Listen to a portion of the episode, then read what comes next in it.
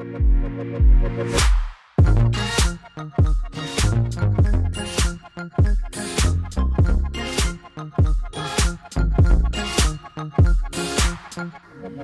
Bonsoir, bienvenue et allez donc chausser vos bottes. On veut que ça claque, que ça dépote. Vous la voyez, la flaque là-bas? On va sauter dedans avec joie. On est trop grand, ça ne se fait pas. Et puis c'est salissant tout ça.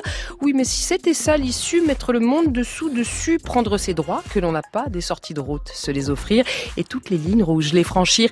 Il est interdit d'interdire depuis l'aube de l'humanité. C'est comme ça qu'on a avancé. Refuser de courber les chines, ça c'est un shoot d'adrénaline. Marre de dire oui sans discuter, d'obtempérer, d'exécuter, de marcher en rasant les murs de la honte et de la censure. Cette fois, c'est non, hors de question. Un jour, une petite transgression, demain, une grande révolution. N'ayez pas peur, ici, pas de sang, mais bien des fleurs. Certains ont dit flower power, d'autres ont balancé des œillets en masse, en brin ou en bouquet. Demandez au peuple tunisien si ça sentait babon le jasmin. Dans la rue, on a pris le pouvoir pour raconter une autre histoire. Huit ans plus tard, c'est pas gagné. Chèrement acquise, la liberté est toujours prête à se défiler. Mais le corset s'est desserré, alors on a mieux respiré, alors on a pu inventer, prendre une caméra, un crayon, laisser faire l'imagination, prendre enfin son destin en main, oser regarder vers demain, se dire à peine j'ouvre les yeux, je souris parce que j'y vois mieux. France Inter. Babel sur scène. Julia Foyce.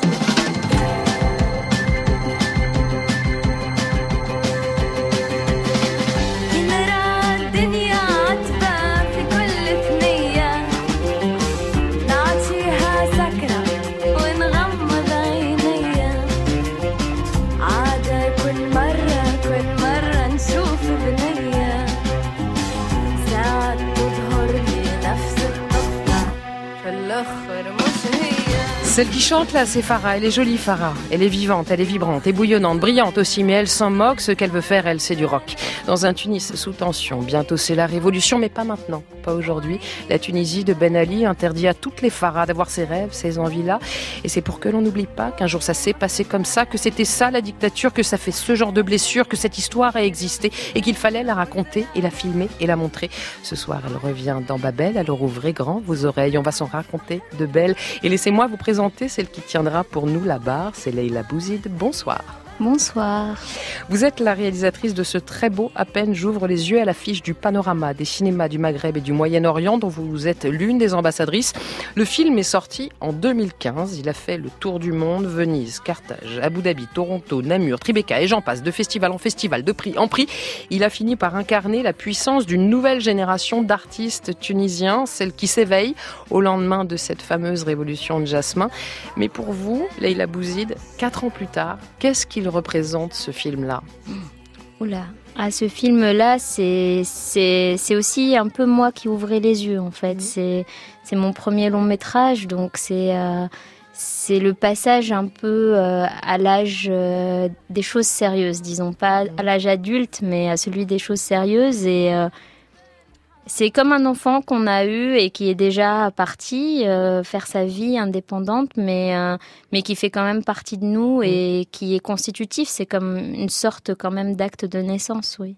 Il figure bien sûr en bonne place dans cette valise qui vous accompagne tout au long de votre route, route qui vous a conduit jusqu'à nous ce soir. Alors on va glisser un œil dans vos souvenirs, si vous voulez bien. On va chiner dans cette valise d'où on extirpe d'abord non pas une, mais deux photos. Laïla Bouzid, pouvez-vous les décrire pour ceux qui nous écoutent, s'il vous plaît? Oui, alors j'ai un peu triché parce que j'ai amené mhm. des photos où à l'intérieur il y a d'autres photos. C'est ça, donc en fait il n'y a pas une photo, il y en a 42. c'est ça. Et en fait c'est des photos qui sont euh, accrochées sur les murs de la maison de ma grand-mère à Sousse. Donc il y a une photo qui est une photo de mes grands-parents euh, à Venise dans une gondole. Euh, on voit mon grand-père qui a quelque chose comme ça de très charismatique. Il ressemble un peu à Charlie Chaplin. Oui, c'est vrai.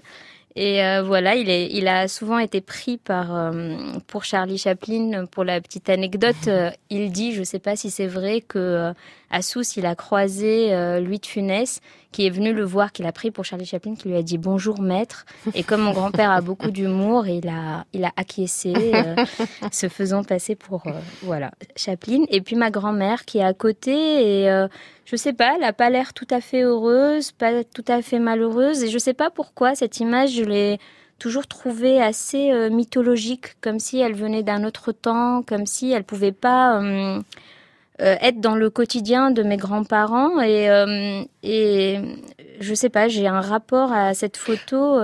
Vous avez vous avez grandi avec tous ces souvenirs autour de vous. Est-ce que vous êtes quelqu'un de nostalgique? Est-ce que vous êtes accroché à vos souvenirs comme ces photos sont accrochées au mur? Euh, les souvenirs d'enfance et de cette maison, oui, je crois. J'ai perdu ma grand-mère il y a pas longtemps, il y a un an, et, euh, et c'est vrai que euh, il y a quelque chose qui s'en va, et, et ces maisons qui grouillent d'enfants, de des tantes, des oncles qui on parle très très fort, ou ou ça se tait que pendant la sieste, c'est des choses que j'aimais. Et encore, voilà. Oui, oui, je, je, je suis nostalgique de cette époque-là, un peu. Je suis ça, ça c'est pour l'image. Quant au son de ce voyage, c'est une voix, c'est du velours même. C'est une mélodie que de génération en génération on se transmettait depuis les années 40 en Tunisie, qui tournait en boucle dans toutes les maisons, qu'on chante encore à l'unisson, tant on les connaît par cœur.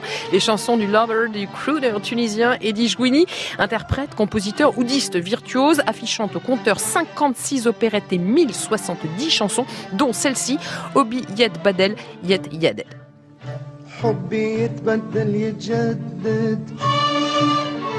ما يتعدش كيف يتعدد. حبي يتبدل يتجدد. ما يتعدش كيف يتعدد. فكري خونك كيف ما خنتي لكن قلبي يحبك انتي.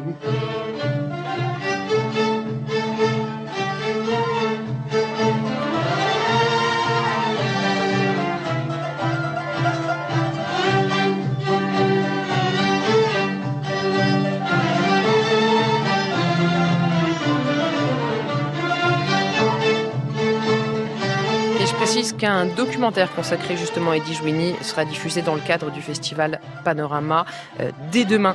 Euh, Leila Bouzid, elle raconte quoi de votre Tunisie à vous, cette chanson-là?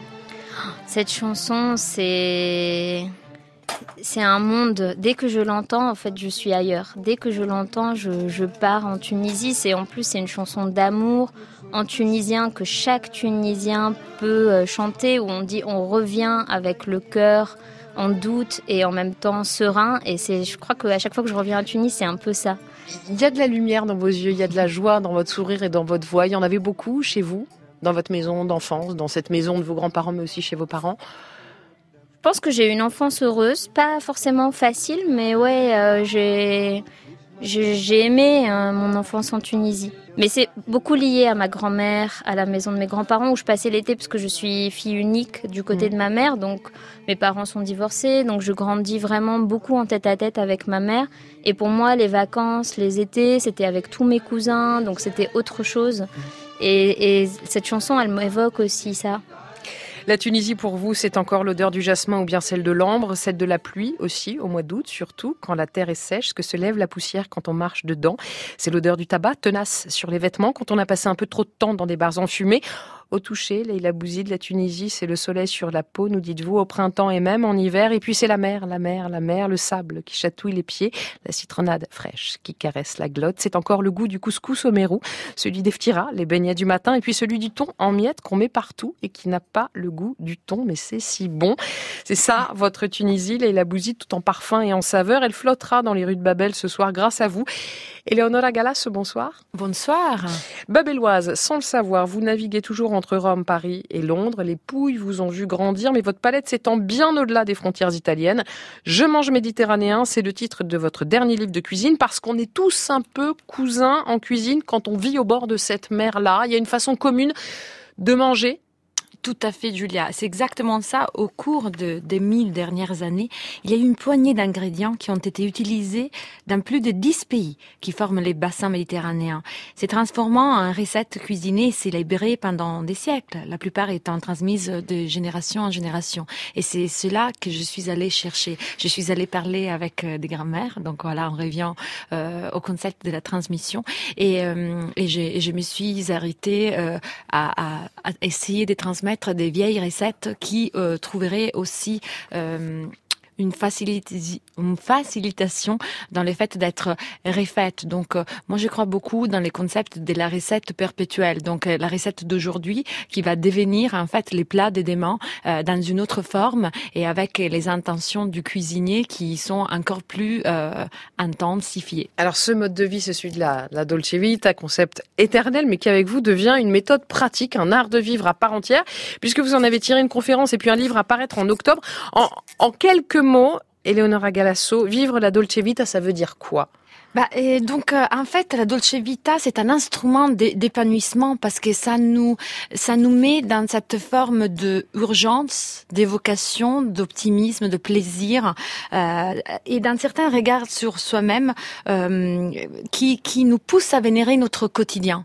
Et c'est quelque chose euh, qu'on ne devrait jamais, jamais oublier euh, pour faire en sorte que nos relations évoluent, euh, qu'on on comprend qu'est-ce que c'est l'appartenance, parce qu'on a toujours cette espèce de danse hein, qui se passe euh, en Italie et, qui est une danse euh, qui est faite euh, sur l'impulsivité, sur les faits de, de, de des pouvoirs communiqués par les biais de, de ce qui se passe voilà la, la cuisse en l'air, comme les cuisses de poulet que je vais que je vais vous donner. et, et, et, et, en fait, c'est de l'amélioration personnelle euh, faite par l'improvisation. Euh, et c'est comme ça qu'on a qu'on accomplit euh, une, une, meilleure vision de, de soi. Euh, voilà, c'est une c'est une méthode, c'est une manière de vivre et c'est une manière d'embrasser le monde, d'embrasser les autres et d'avoir un regard toujours renouvelé sur soi-même. Optimisme, plaisir et cuisse en l'air, on embrasse les autres, vous savez quoi Moi ça me va, manque plus en ce qui me concerne qu'un petit Missy Elliott et on est bon.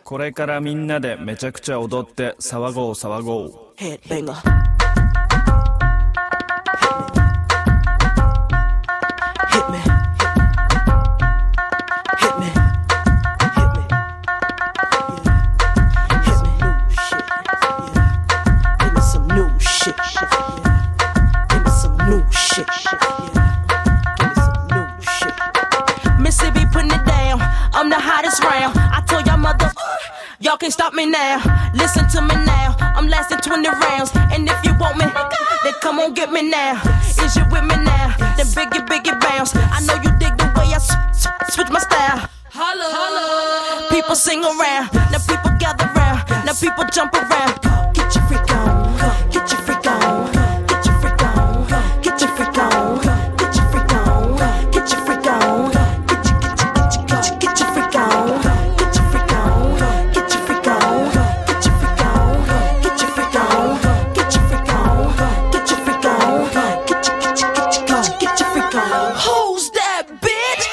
You don't know. Me and Timberland been high since 20 years ago. What the dealio? Now what the drillio? If you wanna battle me, then let me know. Got the feeling, son. Let me throw you some. People, here I come. Now sweat me when I'm done. We got the radio shook like we got a gun.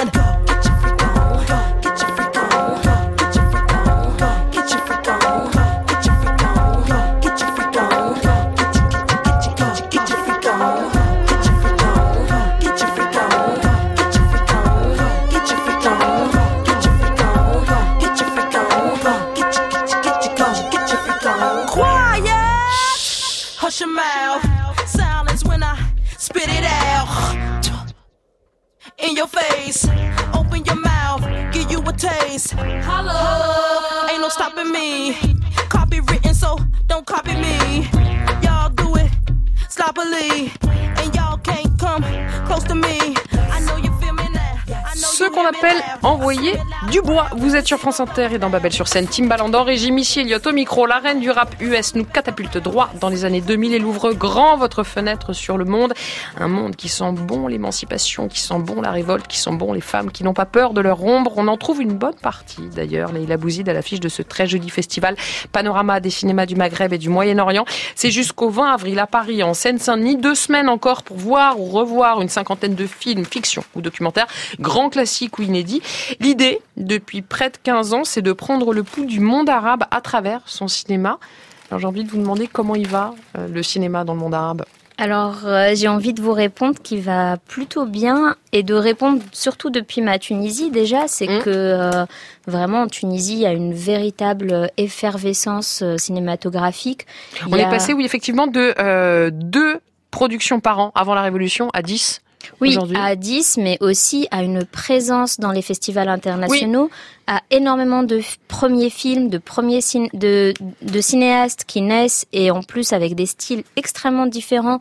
Donc, par exemple, il y a Dashra qui passe euh, ce soir, qui est un film d'horreur, qui est le premier film d'horreur tunisien qui cartonne. Euh, et en plus, il y a des salles qui ouvrent, ce qui est assez rare. Et ces salles sont pleines, vraiment pleines de jeunes. Et moi, quand j'ai accompagné à peine j'ouvre les yeux en Tunisie, c'était incroyable de voir toutes ces salles remplies de jeunes, ce qui est plutôt rare en France aujourd'hui, malheureusement. Et du coup, euh, c'est vrai qu'il y a une très belle effervescence, il y a beaucoup de choses qui se passent. euh, Et le festival en, en rend bien compte. Hein. Leila euh, en est la marraine. Kauter Benania, réalisatrice tunisienne qu'on avait eu le plaisir de recevoir ici dans Babel l'an dernier, en est l'invitée d'honneur. Vous présidez, vous, le jury lycéen qui devra remettre le prix du meilleur court-métrage. Ces deux mots-là, lycéen et court-métrage, résonnent comment en vous, Leila Bouzid? Alors moi j'adore accompagner les lycéens et euh, sur euh, le visionnage des films. Je trouve que euh, leurs questions sont toujours pertinentes, que ils ont un regard qui est neuf, qui est euh, qu'on peut en fait habiter progressivement et, qu'il y a des discussions possibles qui sont pas les mêmes qu'on a avec un public adulte. Et court métrage, ben c'est un peu le corollaire dans le cinéma. C'est c'est des films qui sont des premiers essais Mhm. Où souvent on donne tout, mais euh, où on voit déjà euh, les cinéastes qui vont émerger après. Est-ce qu'on ose plus dans un court-métrage que ce qu'on fait dans un long? Est-ce que c'est ça aussi? Il y a peut-être plus d'audace ou plus de liberté parce que c'est un peu, un peu de système D, il n'y a, pas- il y a pas de pression financière dessus? En fait, à la fois, parfois, des courts-métrages, c'est vraiment des essais et on ose et c'est expérimental et on tente des choses. Et aussi, c'est souvent aussi carte de visite. Donc, Mm. on y met beaucoup de choses euh, pour euh, essayer d'aller euh, vers le long métrage. Donc, ça dépend des courts-métrages. Et là, il y a vraiment une très très belle sélection parce que on a déjà passé la journée avec les jeunes et euh, les cours euh, vraiment euh, il y a de tout il y a des films de documentaires qui sont faits avec rien du tout il y a des grosses productions et vraiment il y a tout le temps un, un propos on voyage d'un pays à un autre c'est des super séances ces courts métrages Le panorama prévoit également une série de tables rondes, dont une sur les femmes et la transgression dans le cinéma tunisien. Ça aussi, je pense que ça vous parle, et la bouside. La sortie d'à peine j'ouvre les yeux a pu être un peu chaotique hein, dans certains pays arabes. oh, je dirais pas chaotique mais euh, déjà Donc on il y, a une- était il y a une scène que Oui. vous avez dû couper euh, suivant les pays où le film était diffusé. Oui. Est-ce que vous pouvez nous Oui, dire laquelle oui, il y a une scène d'amour, mais en fait, il s'agissait pas de vraiment couper la scène d'amour, mais il y a une scène où la jeune fille euh, regarde euh, au petit, au matin, au réveil, euh, le garçon à, à poil, elle le mate, quoi. Mm. Et du coup, euh, c'est très très furtif. Elle tire le drap et il se cache, et c'est vraiment très furtif. C'est 24 images, donc une seconde, et en fait, ces 24 images-là. Ben, en fonction des endroits, euh, il fallait euh, les enlever en fait. Parce que quoi? C'est le nu qui passe mal ou c'est le nu d'un homme? Oui, c'est l'homme nu regardé par une jeune femme et, et c'est vrai que euh, oui, c'est de se poser la question mais comment ça se fait? Même dans les films américains, on voit pas euh, le sexe masculin. Pourquoi d'un coup on le voit dans un film arabe? Mais en même temps, euh, le film a énormément voyagé et, et c'était très surprenant parce que c'est vraiment un film qui a été vu par toute la jeunesse arabe dans le monde entier Mhm. et dans les pays arabes énormément. Le film est très populaire, il est sur YouTube là-bas. et euh, mais par contre sur YouTube, dans les pays arabes, il, la Moins scène d'amour moins est c'est 24 entièrement images. Enlevée. Moins la scène d'amour, donc. Non, euh, sur YouTube, je sais pas qui l'a mis sur YouTube parce que c'est pas Ouais. légal, mais il y a la, toute la scène d'amour qui est enlevée, donc 4 minutes. Ah et ça, c'est ils ont re- remonté le film en fait. Autre pays, autre dimension, autre échelle évidemment, mais la transgression, vous connaissez aussi. Eleonora Galasso, petite, vous étiez du genre à aller euh, là où vous n'aviez pas le droit d'aller, et en cuisine par exemple. Tout à fait. En fait, Pourquoi vous jusqu'à n'aviez pas le droit? Parce que jusqu'à l'âge de la maturité, jusqu'à ce que je devienne femme, j'avais pas droit à rentrer dans une cuisine qui était justement une cuisine de de de, de grand valeur gastronomique. Et donc j'espionnais en fait de- depuis depuis la porte mon arrière-grand-mère qui créait des mets absolument magnifiques et qui euh, et qui surtout me défendait de de, de regarder. Mais à, à l'âge à peu près de 13 ans, euh, j'ai j'ai été laissée avec euh, avec un livret des recettes euh, que j'ai fait revivre en interviewant justement, en faisant en sorte que cette tradition puisse évoluer à chaque fois et en interviewant toutes les grand-mères que j'ai ensuite rencontrées dans mon chemin. Et justement, le résultat, on va l'avoir là, sous les Oh. yeux. Alors, euh, Eleonora, comme les auditeurs de Babel goûtent avec leurs oreilles, là, maintenant, racontez-leur ce que vous nous avez préparé comme jolie entrée en matière, s'il vous plaît. Oui, alors je vais exciter votre imagination et vos papilles. Mhm. Euh, alors c'est une taillagine de poulet aux châtaignes et citron confit. Mmh. Euh, ces plats des cuissons, justement, la taillagine en terre cuite a été créée par les Berbères. Et grâce à sa forme particulière, les aliments deviennent fondants pendant la très, très cuisson et transmettent leur goût et équilibré avec euh, sagesse le- et intensité. de, vous avez l'aval de Leila Bouzid qui, pourtant, attention, hein, euh, se lancer dans un tagine avec Leila Bouzid, avec un invité tunisien. Franchement, il faut de l'audace pour le coup, c'est réussi. Ah oui, Ouais. il faut toujours de l'audace. Ah oui, oui, ça sent hyper bon déjà. Euh, En plus, il y a- on sent les olives. Hum, c'est hyper bon. Ça vous ramène où ça pour le coup? Chez votre mère ou chez votre grand-mère plutôt? Ah, moi, la cuisine, toujours. Mais globalement, en Tunisie, parce qu'en fait, ça mijote tout le temps. Les plats mijotent en permanence. On a tout le temps des odeurs euh, de, de choses à manger en permanence. Je précise que vous avez la, la gentillesse, hein, Eleonora Galasso, de partager vos recettes avec les auditeurs de France Inter. Avec grand plaisir. Allez sur franceinter.fr, sur la page d'accueil, vous trouverez un onglet plus, euh, et, et elles sont toutes là, hein, ces recettes. Profitez-en aussi pour faire un tour sur mon Instagram avec le mot-clé Babel sur scène, tout attaché. Vous verrez comme en plus il est joli ce tagine de poulet, mais pas maintenant. Non, restez là, on enchaîne, on continue. Julia Foyce. Babel sur scène. Sur France Inter. Oui, car si le monde est à portée d'oreille ici, c'est grâce à eux qu'ils l'ont à portée de main, nos Babel Trotteurs, ceux qui font le tour de la planète et qui, de temps à autre, ont la bonne idée de partager un peu de leur carnet de voyage avec nous. Bonsoir Geoffrey. Bonsoir Julia, bonsoir Laïla. La dernière fois qu'on s'était parlé, c'était en Thaïlande, en octobre. Vous étiez en Thaïlande, moi j'étais là, hein, mais, mais c'était en octobre en tout cas. Dites-nous maintenant, où êtes-vous? Que voyez-vous autour de vous? Quelle heure est-il chez vous? Alors ici, il est euh, 22h tout pile. On est euh, sur l'île de Kipsala, euh, dans la ville de Riga, la capitale de la Lettonie. Qu'est-ce que vous voyez autour de vous? Alors là, on est dans, dans un jardin chez un habitant. Je vois un bain euh, suédois, les bains d'eau froide juste à côté du sauna, parce qu'ici c'est une culture sauna. Mhm. Et à côté de moi, j'ai un grand chalet avec, euh, je sais pas pourquoi, une cinquantaine de, de louches en bois et des têtes de mort en bois. Oh là Enfin, Peut-être un rituel profane qui Ouais. se prépare. Vous avez 28 ans, vous êtes infirmier en cancérologie, vous voyagez avec votre fidanzata Julia, 27 ans, puéricultrice, et votre sœur Héloïse, qui elle a 22 ans, qui est aide-soignante, et qui surtout vient d'avoir un petit pépin. Comment ça va C'est ça. Alors on est bloqué ici depuis 10 jours euh, à Riga parce que son, son genou lui fait mal. Mais c'est ça de se balader avec sa a- petite sœur, hein, que vous voulez que je vous dise Euh, ouais, bah c'est ça. Du coup, on a été deux fois à l'hôpital ici. Et, enfin, c'est repos obligatoire encore euh, cinq jours avant de pouvoir reprendre la route.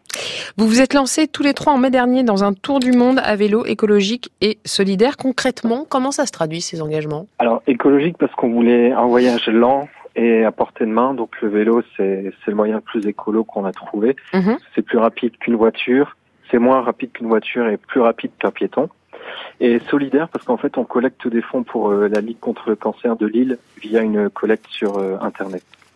Vous êtes passé successivement par l'Italie, la Slovénie, la Croatie, la Bosnie, le Monténégro, l'Albanie, la Grèce et de la fioute en avion vers l'Asie du Sud-Est et puis la Thaïlande, le Laos, le Cambodge.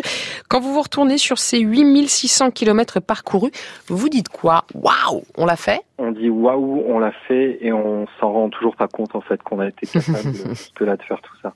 Je pense que ce sera au retour d'ici quelques mois qu'on va qu'on va se reposer On va et mesurer. faire un retour sur tout ça. ouais. Vous allez pouvoir mesurer l'exploit. Ouais, ouais. Dernière question avant de se quitter, Geoffrey, question rituelle ici dans Babel. Vu tous les pays que vous avez traversés, un samedi soir idéal, on le passe où? On fait quoi? Avec qui? Alors un samedi soir idéal, c'est un bivouac en pleine nature, Mhm. avec des, des habitants, euh, des habitants euh, du pays où on se trouve, avec une petite ambiance musicale, de la rigolade et on apprend plein sur la culture euh, du pays où on est. Ça me paraît pas mal. Merci d'être passé nous voir, Geoffrey. Pour ceux qui voudraient vous soutenir, on trouve le lien vers votre cagnotte en ligne sur votre page Facebook. Nom de code Pigeon Voyageur. C'est ça. Merci beaucoup à vous. Question rituelle. Oui, je vais vous faire parler la bouche pleine, les Bouzide. C'est comme ça. Question rituelle. Dans Babel, votre samedi soir idéal. Si je vous dis le Pérou, si je vous dis couscous.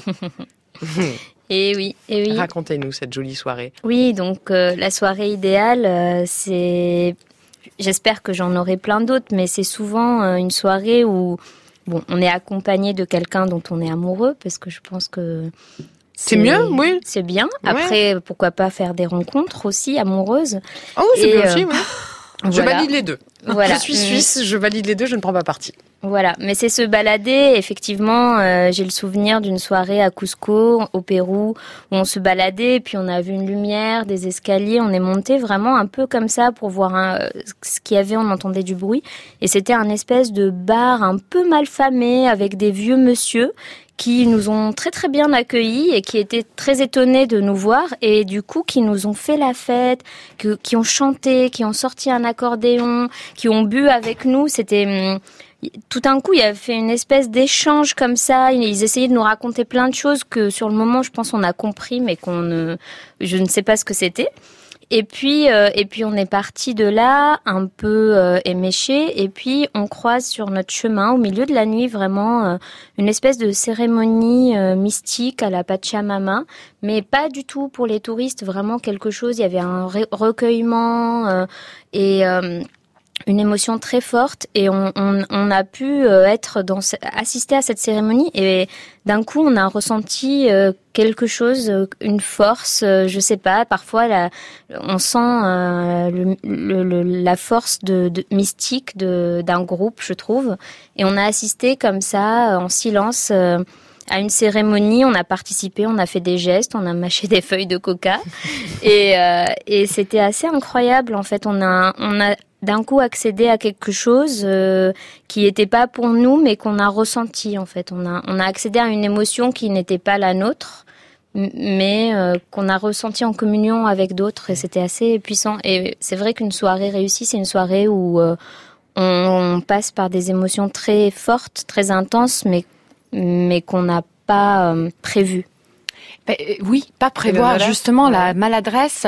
Euh, hier soir, j'ai été euh, euh, cuisse cuisse en l'air justement en revenant juste Je aux cuisses des poulets. Cette Ah. expression va vous rester. C'est un, nouvel hashtag maintenant. Et il y a eu cet accident diplomatique. En fait, il y a ce garçon qui me plaît beaucoup, qui m'a plus appelé euh, au bout de un mois, et je le retrouve en fait dans un événement, et j'étais habillée de toutes les couleurs de l'arc-en-ciel. J'avais ces cuissards comme ça, et tout d'un coup, je le retrouve avec sa maman. Alors vraiment, pas seulement, je voulais pas les retrouver, je les retrouve même avec sa maman, et il, il se présente et il me présente sa maman, et à ces moments, j'étais tellement, mais tellement intimidée que j'ai commencé à dire, mais madame, pas seulement votre fils qui continue de m'appeler, de m'appeler, mais j'en peux plus vraiment.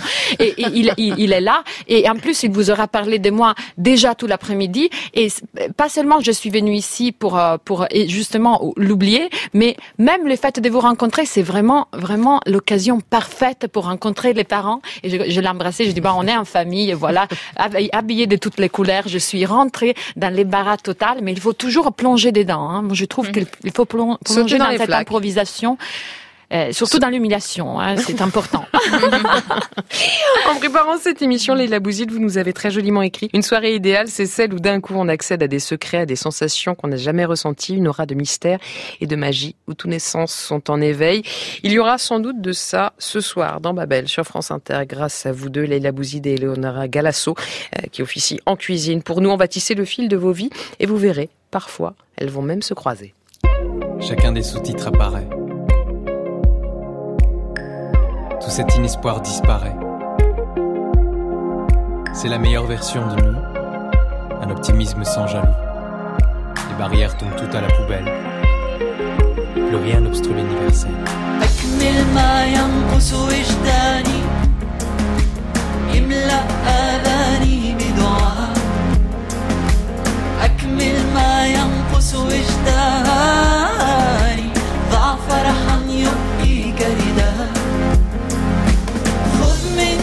الورد في شتاء.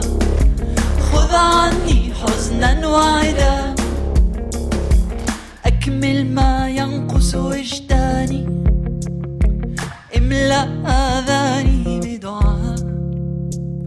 يفر قلبي لاقي نبعه في الناس اللي شاخوا سمعوا عندي حاسة الموسيقى وفي الإبداع نسمعوا كاس حيابس كلاسيك والخريف نربعوا نعشق نغمة التجديد المصدد نلمعوا هلا قلت من جديد كلمة تمسح دمعه حر أوت لو I'm so stick to the flow. لم تكن مكاني حياتي عشتها سولو فالحب ابتلاني بيس love اللوجو نصف الفن اعتلاني I'm in love can I show? وفجروا طاقاتي I don't know if I can slow. وفجروا ألحاني في راسي I'm about to blow. قوة عقلية راسي توا years ago. بالإلهام مليت فرازي so I've told you so.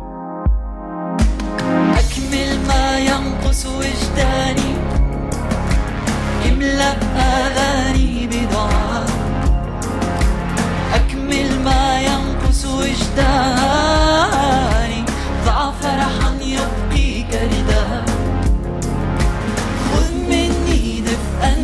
شتاء خذ عني حزنا وعدا. أكمل ما ينقص وجداني. املأ آذاني بدعاء.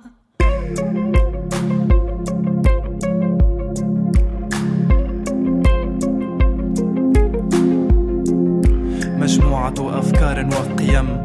أكتوي بنارها لا أعرف الندم سيتي نسبوار أمسح غبارها لأرفع العلم. لا يمكن إنكارها تسبب الألم. حرارة بركانها تحرك القلم. خالدة بذاتها تتحدى الزمن. هوايتي إخراجها من ظلمة العدم. حكايتي أسرارها في قمم القمم.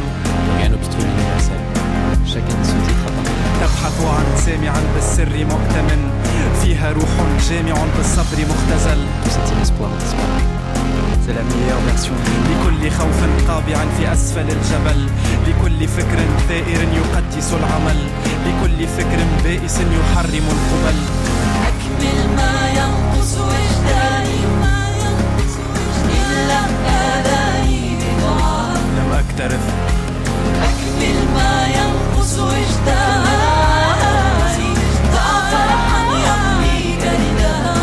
صوتي ما زال باق لم أخرجه لكي ينصرف. لن أعترف لن أقبل بالظلم ما لم ظالم لم ينقرض. كم أحترم إصراري؟ كم أعطاني شيئا مختلف؟ لم أقترف.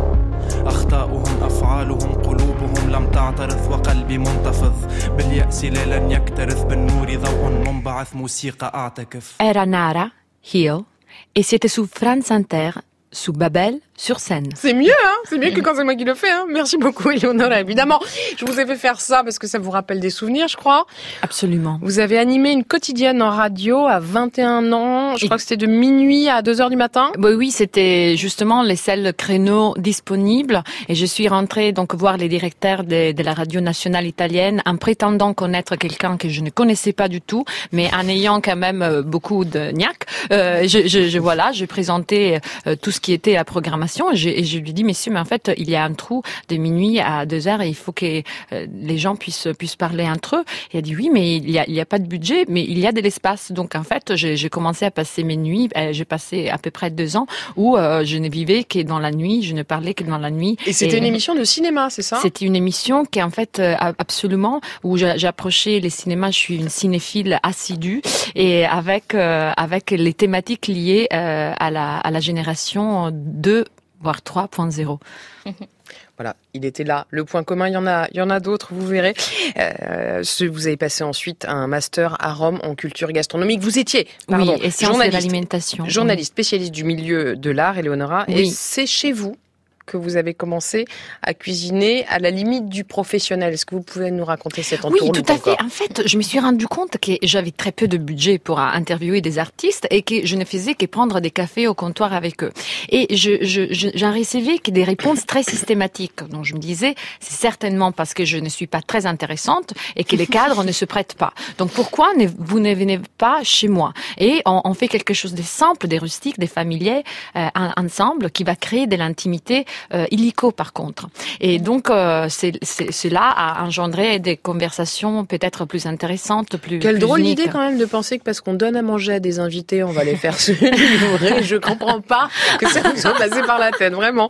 Il y aura donc un master à Rome en culture gastronomique, en sciences de l'alimentation, et puis des chroniques culinaires, et puis un livre, puis deux, et puis Babel, au prix de quelques ellipses. Mais le temps court, toujours un peu trop vite, comme dirait Jodassin. Alors on y va direction Tunis et ses salles de cinéma. France Inter, Babel sur scène. How do you do, ladies and gentlemen? This is Orson Welles.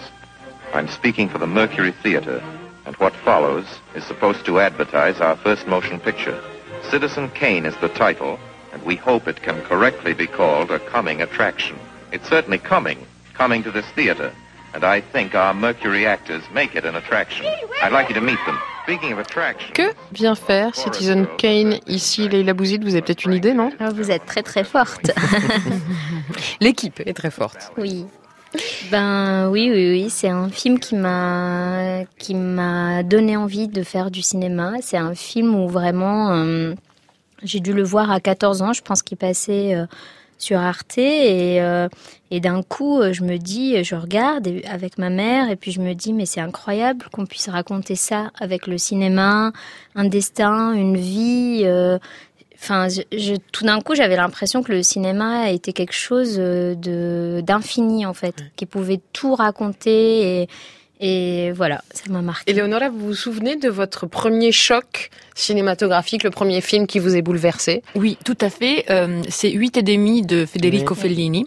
Et il m'a bouleversée parce que le message est universel. C'est le message de- de- d'un homme qui est dans un état de crise, d'angoisse, et qui questionne tout ce qui l'entoure et qui commence à juger tout ce qui l'entoure pour enfin comprendre que tout ce qui est nécessaire vraiment, c'est de se pardonner et de pardonner les autres et, et de, de- de revoir les cirques de la vie dans une harmonie euh, différente. Et c'est extrêmement touchant et toujours euh, dans l'air du jour. On dit comme ça L'air du temps, oui, ou À l'air du du jour, temps. comme vous voulez. Ou vous pouvez mélanger les deux, vous savez quoi Vous faites ce que vous voulez ici, vous êtes ici chez vous. C'est toujours avec les meilleures intentions. Vous êtes euh, tombé dedans quand vous étiez petite, le cinéma Leila Bouzid, puisque votre père, Nouri Bouzid, est l'une des figures du 7e art tunisien. Mais quand vous rejoignez à 16 ans le club de Tunis de la Fédération des cinéastes am- amateurs, chut, vous le dites à personne, vous cachez votre patronyme, sauf que, ah, c'est ballot, vous faites gauler un feu rouge. Ouais, au bout d'un an quand même. Au bout Ouais, d'un an, donc c'était assez, drôle parce que d'un coup on est au feu rouge. Après un an, j'ai fréquenté, c'est devenu des, des amis très proches. Et puis j'ai jamais dit que j'étais fille d'eux parce que quand même c'est un peu lourd à porter euh, Mhm. si on veut euh, soi-même faire du cinéma. Donc je le disais pas. Et puis euh, ouais, à un feu rouge, je me retourne. Vous étiez en voiture ça. avec votre père, non J'étais en voiture donc avec mon père et je me retourne et je vois euh, mes potes dans l'autre voiture et qui font mais mais c'est ton père, c'est ton père. Et après ils ont pas arrêté de me Non, non. chambrer toute Qui est l'année. ce monsieur? Je ne le connais pas. Difficile d'échapper à la renommée de votre paternel qui en 2011 reçoit la Légion d'honneur à Cannes. Il a une pensée, il a des mots pour la nouvelle génération. Les jeunes cinéastes, je crois beaucoup en eux. Je pense qu'ils ont un talent fou. Le message que je leur dis, c'est de ne pas euh, euh, céder à la facilité. Un film n'est pas facile. Euh, un scénario, c'est extrêmement important. Ne, ne sous-estimez pas l'importance de la dramaturgie, l'importance du travail, l'importance de l'effort, l'importance des moyens. Un film, c'est pas quelque chose de facile. Un film, c'est pas quelque chose de facile. Ne sous-estimez pas l'importance de l'effort. Ce sont des choses qu'il vous disait aussi depuis toute petite. Vous avez entendu ça, Léla Bouzid? Je sais pas s'il me les a dites, mais il me les a certainement transmises Mhm. vraiment. Parce que je crois que quand je me suis dit que j'avais envie de faire des films moi aussi, mon vrai avantage par rapport au fait que j'étais fille d'eux, c'était que je savais à quel point c'est difficile. Je savais à quel point c'est un travail euh, énorme et euh, quotidien et continu. Et je savais que c'était dur parce que mon père était connu, de l'extérieur les gens avaient envie, euh, euh, voilà, ils, ils m'enviaient, mais moi je savais à quel point c'était une angoisse, les financements, les tournages, les les tout, l'envers du décor, Voilà. Et donc quand j'ai décidé que j'allais y aller moi aussi, je savais très bien que c'était pas que euh, des paillettes et, euh, Mais et du des coup, tapis rouges. connaissant ses difficultés, il vous a dit quoi quand vous lui avez dit, moi aussi, je veux faire ça, papa? Alors je lui ai pas vraiment dit en fait. Ah bon En fait, j'ai tourné un peu autour du pot. Je faisais beaucoup de photos, donc j'ai dit que je voulais être cadreuse. Alors on est à la radio, on me voit pas, mais je suis assez petite de taille, donc il arrêtait pas de me dire mais personne va t'engager, t'es trop petite, tu vas être en contre-plongée en permanence.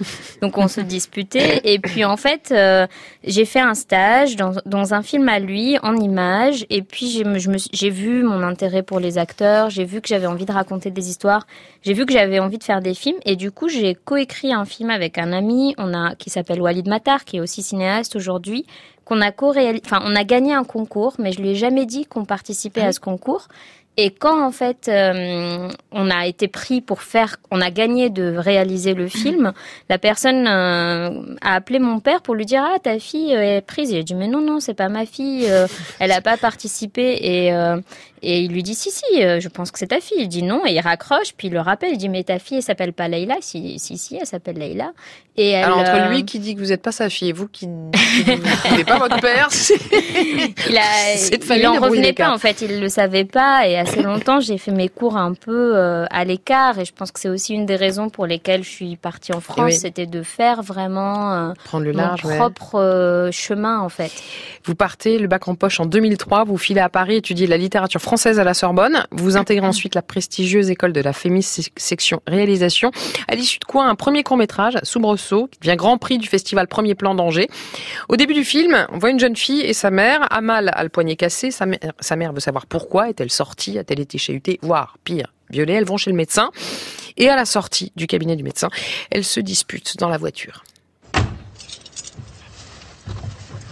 علاش تخبي عليا وني قاعده تخرج شنو ما نسمعكش ها شنو ما نسمعكش شنو يزي تو باش تقولي شنو يصير لكم تو La mère est furieuse, elle est inquiète, elle questionne la fille, elle veut lui confisquer son téléphone. Euh, la fille, elle, est en pleurs.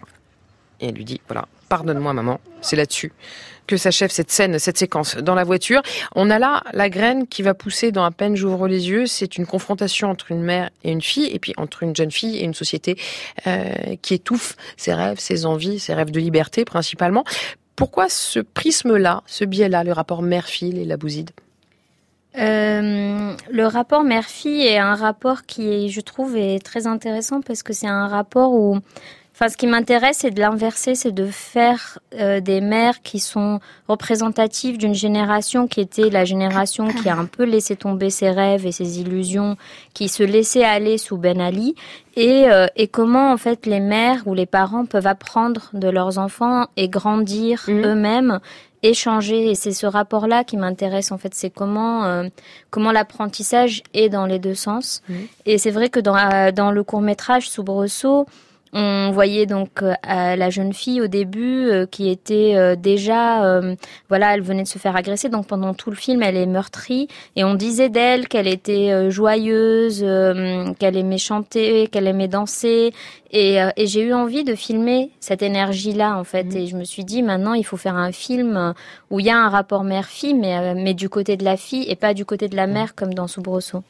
À la fin de Soubresaut, la mère chante une berceuse à sa fille et la berceuse dit entre autres Ma fille vaut mieux que mille garçons. Est-ce que ça peut être le genre de choses que vous disait votre mère à vous? Euh, C'était qui votre mère? Parce qu'on parle beaucoup de votre père, parce que tout le monde connaît vrai. votre père, beaucoup moins votre mère. Mais votre mère, c'était quel genre Alors, de femme? Ma mère, euh, elle est pas du tout comme les mamans méditerranéennes qu'on attend. En tout cas, euh, extérieurement, en vérité, elle l'est. Mais euh, mais c'est une, elle est médecin généraliste et elle est extrêmement cinéphile. Elle lit beaucoup beaucoup beaucoup aussi. Elle est passionnée de littérature et c'est elle en fait qui m'a énormément transmis l'amour du cinéma. C'est avec elle que j'ai vu les films. Elle m'a beaucoup emmenée au musée. Elle est extrêmement cultivée. euh, c'est euh, vraiment. qu'est-ce qu'elle vous disait de la place des femmes dans la société? Qu'est-ce qu'elle vous disait des rapports hommes-femmes? Qu'est-ce qu'elle vous disait du couple, de l'amour, du corps? De toutes ces questions-là qui traversent aussi vos films? Je pense que c'est surtout son indépendance d'esprit et d'attitude euh, qui se transmet immédiatement. Ma mère est quelqu'un d'assez individualiste, qui lit tout le temps, qui est pas du tout dans les représentations euh, sociales qu'il peut y avoir en Tunisie. Et tout ça se transmettait. C'est quelqu'un qui a un très fort caractère aussi. Donc euh, je pense que aussi d'avoir été à deux, euh, on s'est construit aussi dans l'opposition. voilà, moi j'ai dû affirmer un caractère aussi. donc Ça se sent pas, on vous sent pas très affirmé. Oh, Faut lui demander à elle. C'est votre père qu'on va retrouver en revanche dans votre valise. Là maintenant, votre père, auteur de ces quelques lignes que vous allez nous lire. C'est un recueil de poèmes qu'il a écrit avant votre naissance lorsqu'il était en prison. Il avait été arrêté à cause de ses convictions politiques à la fin des années 70. Avant de nous le lire en langue originale, il a bouside quel- en quelques mots, que dit le poème? Alors j'ai essayé un peu de le traduire. C'est une invitation pour un, un cheval, euh, un cheval fou, un cheval monstre, un cheval bâtard, à, euh, à devenir encore plus fou et à courir et à galoper, à galoper dans les flots. Et en même temps, en creux, euh, on nous dit euh, que voilà, euh, euh, il faut pas laisser euh, les mains que le grand-père a amputées. il faut les qu'elles repoussent. Il faut que, il faut arriver à faire des choses magiques en fait. Donc c'est une invite à, à casser les le l'étau qui est en chacun de nous en fait et dans la société aussi. Eh ben, c'est quand vous voulez. أركض برتع على البحور يا حسان يا غول يا حسان كبول خايف الأيام تفوتك لو كان زرعت صوتك لو كان جي ظفرك منجل لو كان جي عندك قرن وعروق زيتونك تحمل تحط البلاد على قرنك تقولها إر ترحل. لو كان جاي عندك يد ما قصها لكش جدك. تحط سما في يدك تنفخ عليها رعد. تبخر منها سحاب. بسحرك يولي تراب يولي قمح وشعير. أما أنت قلبك جير. أركض أركض برتع على البحور. يا حسان كبول يا حسان يا غول Merci Leila Bouzid. Ce texte, votre père l'a utilisé ensuite pour l'un de ses films, Les sabots en or, qui raconte la longue nuit d'errance d'un homme ex-opposant politique à sa sortie de prison, mis en musique et chanté par Anwar Blahem. Ça donne ceci.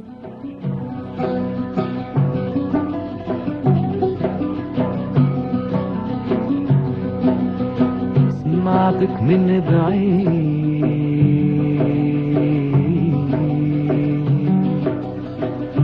سمعتك من بعيد مروح مروح ما بين مسالب وقبب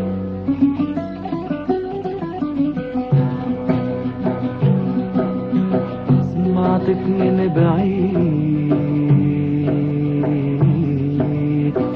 Leila Bouzid, il vous embarque où ces mots-là, cette musique-là Ça m'émeut en fait parce que euh, c'est une autre Tunisie qui est pas celle de la maison de euh, ma grand-mère, etc. Mais, euh, mais ce texte, en plus Anwar Braham, la musique, c'est quelque chose qui, qui m'émeut. C'est quelle. Tunisie? Si c'est pas celle de votre grand-mère, si c'est pas celle de cette grande maison en bord de mer, c'est quelle Tunisie? C'est la Tunisie, peut-être la Tunisie qui résiste, la Tunisie qui a continué à, exister malgré tout, parce que c'est vrai que Anwar Braham, c'est un, compositeur incroyable qui a pas. euh, euh, qui, a, fait de la musique euh, dans les années Ben Ali et ça faisait tellement du bien de l'écouter.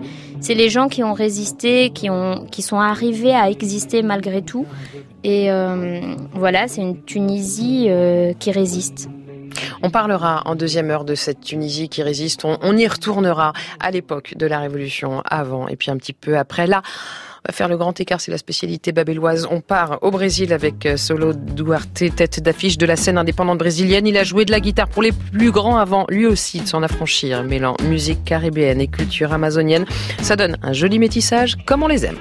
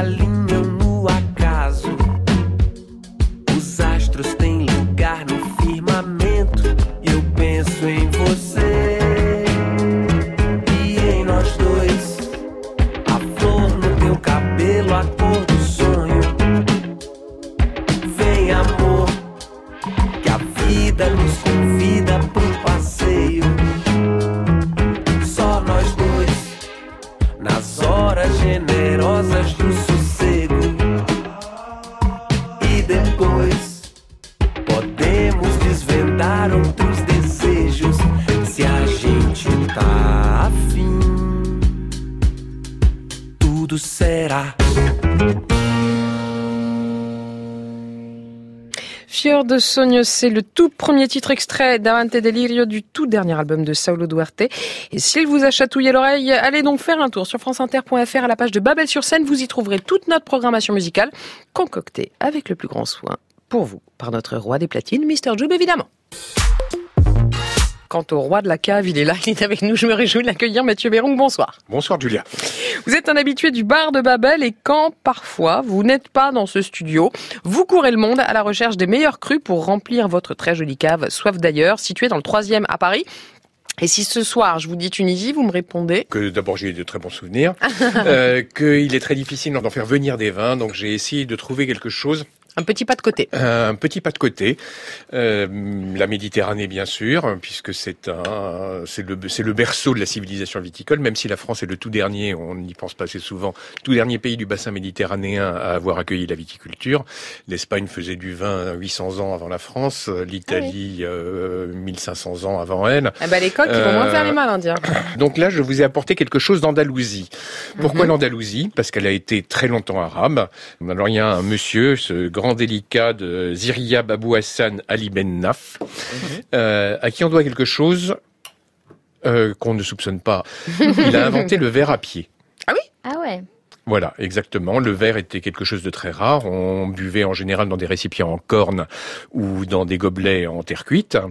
Et euh, comme c'était des temps un petit peu troublés, eh bien le verre à pied rendait plus difficile le fait de verser des poisons dedans. Et le verre Ah. euh, étant transparent, ou translucide, euh, ça évitait de changer la couleur du breuvage et donc il était plus difficile d'empoisonner les gens. Et donc je vous ai apporté quelque chose qui en France euh, n'est pas très très connu et ne se vend pas très bien puisque c'est un xérès. Mhm. Alors xérès c'est fait dans une ville espagnole qui s'appelle Jerez de la Frontera.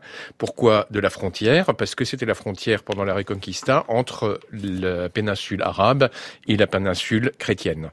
Le, le xérès est un vin de voile. Donc c'est un vin muté, c'est un vin auquel on ajoute de l'alcool pour nourrir la levure qui va se développer au-dessus. Oui, c'est ça, parce Comme que le vin jaune du Jura, par exemple. Au nez, il qui n'est sent pas muté, bon, mais mais enfin bon, c'est un vin de voile. Et, Allez-y, hein, euh, goûtez-le, Leïla. Donc vous avez quelque chose euh, qui a un goût inhabituel, qui Ah est oui. un vin d'apéritif, qui va très bien avec les tapas. D'ailleurs, Eh ben. savez-vous d'où vient le mot tapas? Non, si c'est encore votre ouléma, là, moi, euh, j'y crois pas. hein. Non, c'est pas lui, mais ça nous vient d'Espagne aussi.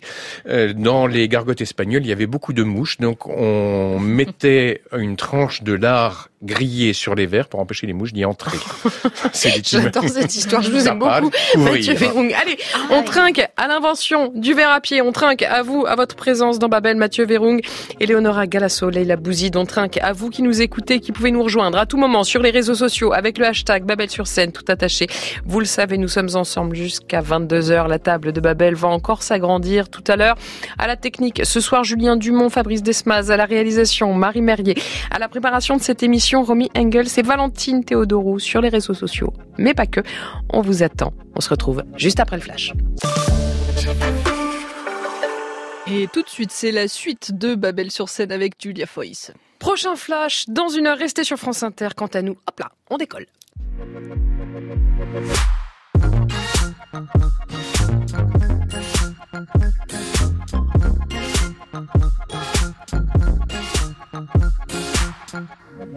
Bonsoir, bienvenue à ceux qui nous rejoignent comme vous avez raison, car ce soir nous aurons le cœur en Tunisie, la glotte en Italie et la tête en Afrique, soudain à portée de clic, un continent 2.0, ça c'est du pur soro solo. On croisera aussi un taureau, un flamant rose et des badauds, un coup de crayon bien balancé, c'est le monde en bande dessinée, on va le croquer et le humer, le sentir, non mieux, le goûter. Et ça sentira bon le poulet en couscous ou bien en tagine, c'est les couleurs de nos origines, elles sont diverses, elles sont variées, métissées, mixées, mélangées dans le shaker de Babel, c'est la recette du cocktail la promesse de votre soirée. Alors ensemble, on va lever nos verres ensemble, on va trinquer. Le mot d'ordre, vous le connaissez À la salute, à la santé. France Inter. Babel sur scène. Julia Foyce.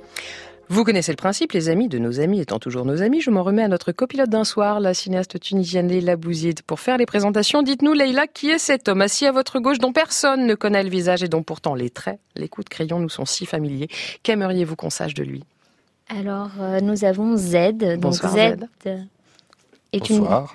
est une sorte de flamant rose, comme il aime euh, le dire. En tout cas, c'est un caricaturiste euh, tunisien qui a commencé bien avant la Révolution et qui a toujours été euh, pour les Tunisiens déjà euh, le, le- la résistance, mais aussi euh, l'humour et aussi euh, de l'air frais, en fait. Vraiment quelque chose de tout à fait nouveau, de tout à fait euh, politiquement incorrect toujours, et, euh, et, et qui a continué, qui a accompagné l'histoire de la Tunisie depuis des années par ses dessins, par son site internet. Et c'est vrai que quand je veux savoir quelque chose de, la, de ce qui se passe en Tunisie, je regarde euh, Alors, Débat Tunisie. Débattunisie.com qui est votre, votre site, effectivement. Allez-y, retournez-y, c'est, courageux, c'est audacieux, c'est intelligent, c'est surtout à mourir de rire. Euh, vous êtes aujourd'hui publié, Z, dans, euh, régulièrement dans Le Monde, dans euh, Libé, dans l'Humanité, et j'en, et, et j'en passe. Et, et en même temps, euh, vous publiez toujours sous pseudo. Alors que, on comprend que vous ayez pris un pseudo sous Ben Ali, mais aujourd'hui, pourquoi le garder? Alors, je, juste, je corrige, je ne suis pas publié forcément chez Libé ou Le Monde. C'est quand, on, quand s'intéresse à la Tunisie, des fois, Oui, on mais utilise mes dessins. publié, vous êtes publié régulièrement, mais je, vous signez mais je suis par quelque part en dehors du monde de la presse, que ce soit en Tunisie ou en France Mhm. ou partout. C'est-à-dire, Mhm. c'est pas que je m'amuse à jouer le rebelle, mais voilà. je trouve que, bon, certains dessins peuvent aussi choquer ou déplaire et je suis un peu pas dans, le politiquement incorrect, mais des fois dans l'impertinence et dans la transgression euh, euh, Et donc c'est pour ça, irresponsable. c'est pour voilà. ça que vous gardez votre, Voilà, votre pseudo donc, parce comme que je revendique même l'irresponsabilité euh, et que je suis dans une forme de transgression assumée euh, parce que je suis issu- d'une pays d'un pays quelque part où on nous a un peu trop matraqué par la propagande et, et par euh, la censure.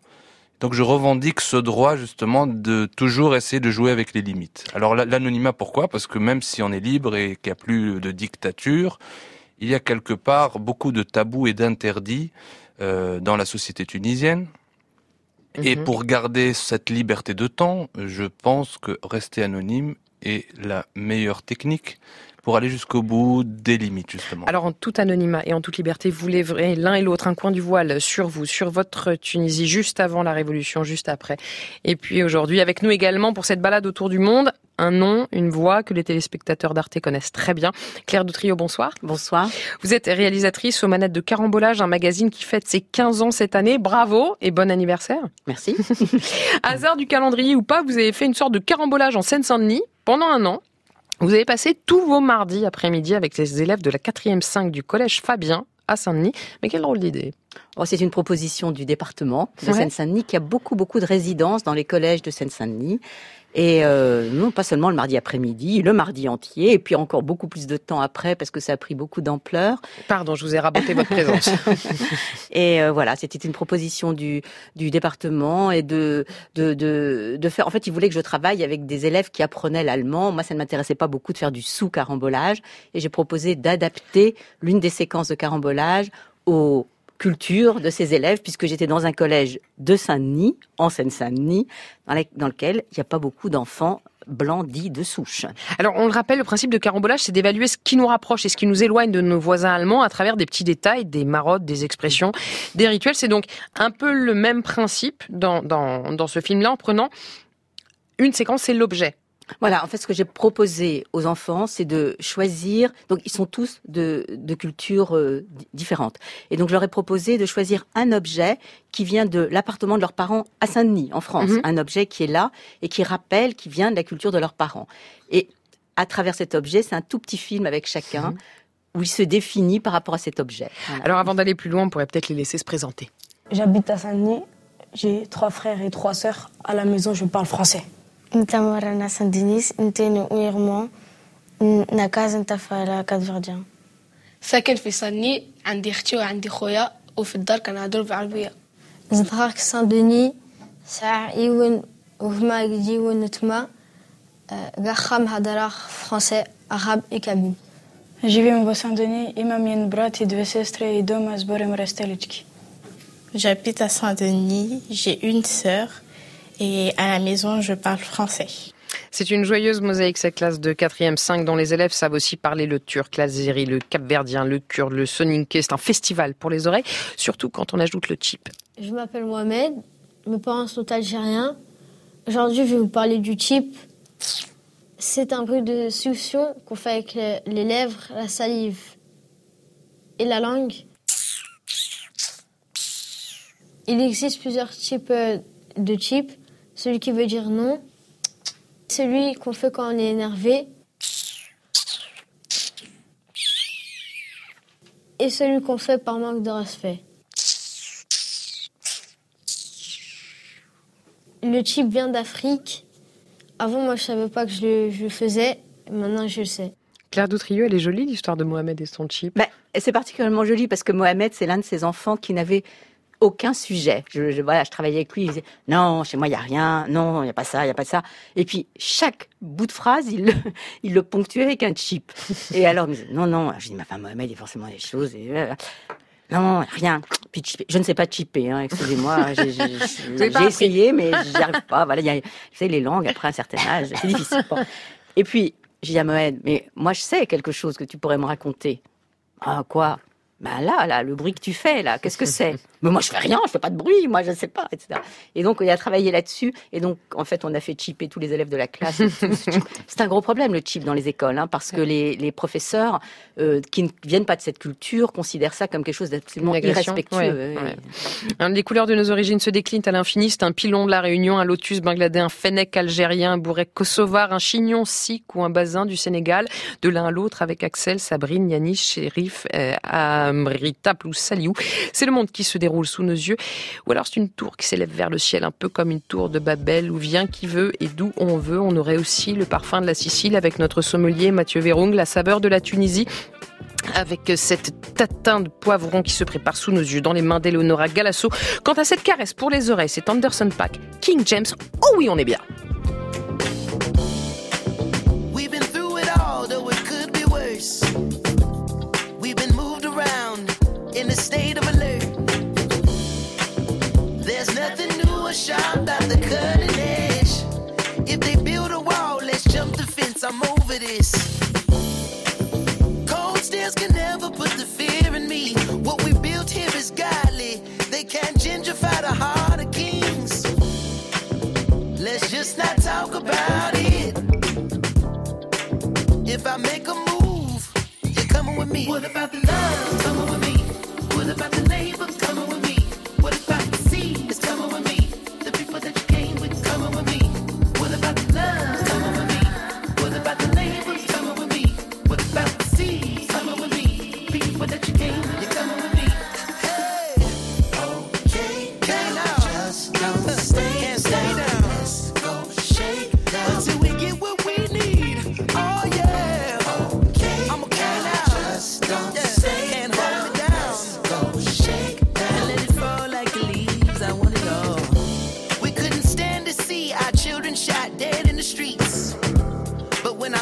Took a knee, them crackers took me out the league. Now I'm not much for games, but I play for keeps. And we salute King James for using his change to create some equal opportunities. Cold stairs can never put the fear in me. There's a movement we've been grooving on. You can move or stay your ass asleep. Let's just not talk about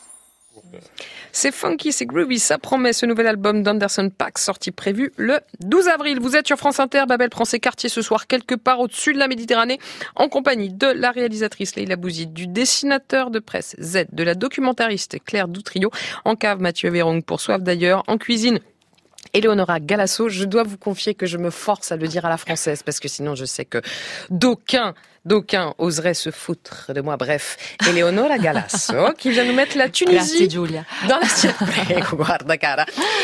Dimmi un po', questa Euh, tatin. Cette tarte tatin. Alors j'adore toutes les variations sur les thèmes de la tarte tatin. Euh, c'est vraiment c'est ce qui m'amuse de plus en cuisine. Pourquoi Parce que c'est une méthode en fait qui peut s'appliquer à tous nos restes.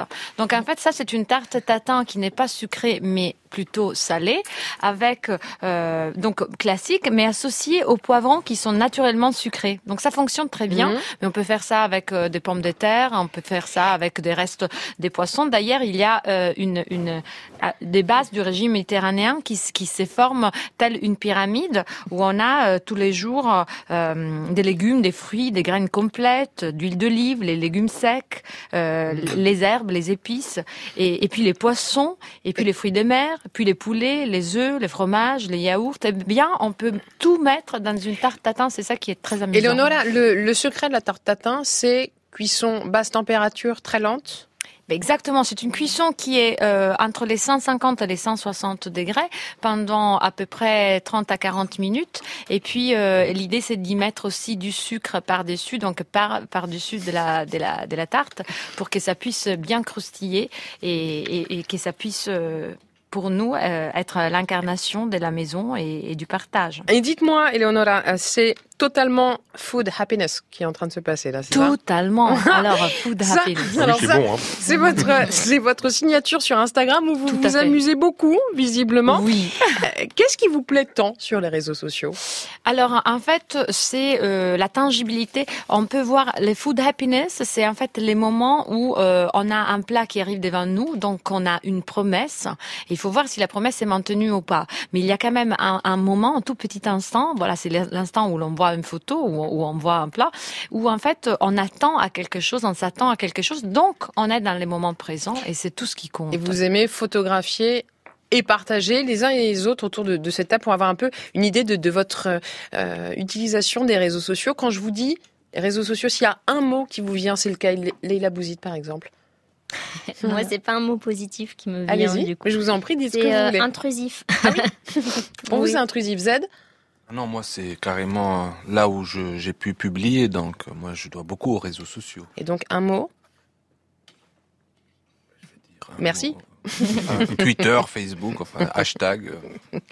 Mathieu Vérong, un- votre associé Nicolas Fougrou est très très très Instagram. Je le balance ici. Vous un peu moins, non?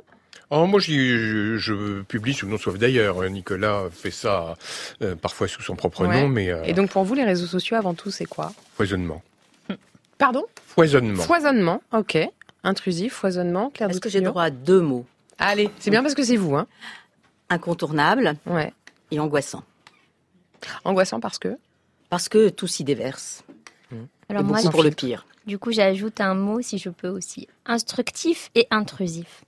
D'accord, alors je dirais angoissant, instructif, intrusif, foisonnement, incontournable et Partage alors. partage. Merci Z, voilà ça, c'est les réseaux sociaux. À la sauce Babel, moi j'ajouterais viendez, hein, oui, comme dans viendez nous voir sur Instagram, un hashtag, un mot-clé à retenir, Babel sur scène, tout attaché, n'hésitez pas, écrivez-nous, on vous répondra. Je m'appelle Hamza, mon père il est algérien, ma mère elle est marocaine et je vais vous parler d'un billet de 10 dinars tunisiens sur lequel il y a le portrait de mon arrière-arrière-grand-père. Mon arrière-arrière-grand-père s'appelait Abou El Kassem. Il est né en 1919 et il est mort il y a très longtemps. Bien sûr, je l'ai jamais connu. Il a écrit des milliers et milliers de poésies en langue arabe et aujourd'hui je vais vous dire le début d'une poésie en français. Tout ce qui vole, rampe, se lève et plane sur l'univers. Après, je sais plus. Même je sais plus. De votre film Claire Doutrio, Les couleurs de nos origines, Hamza s'adresse à nous. Face caméra, il n'y a pas de décor. Le dispositif est minimaliste. Un peu comme pour Carambolage. D'ailleurs, pourquoi? C'est un parti pris de départ. Vous avez dit, on va faire Oui. sobre.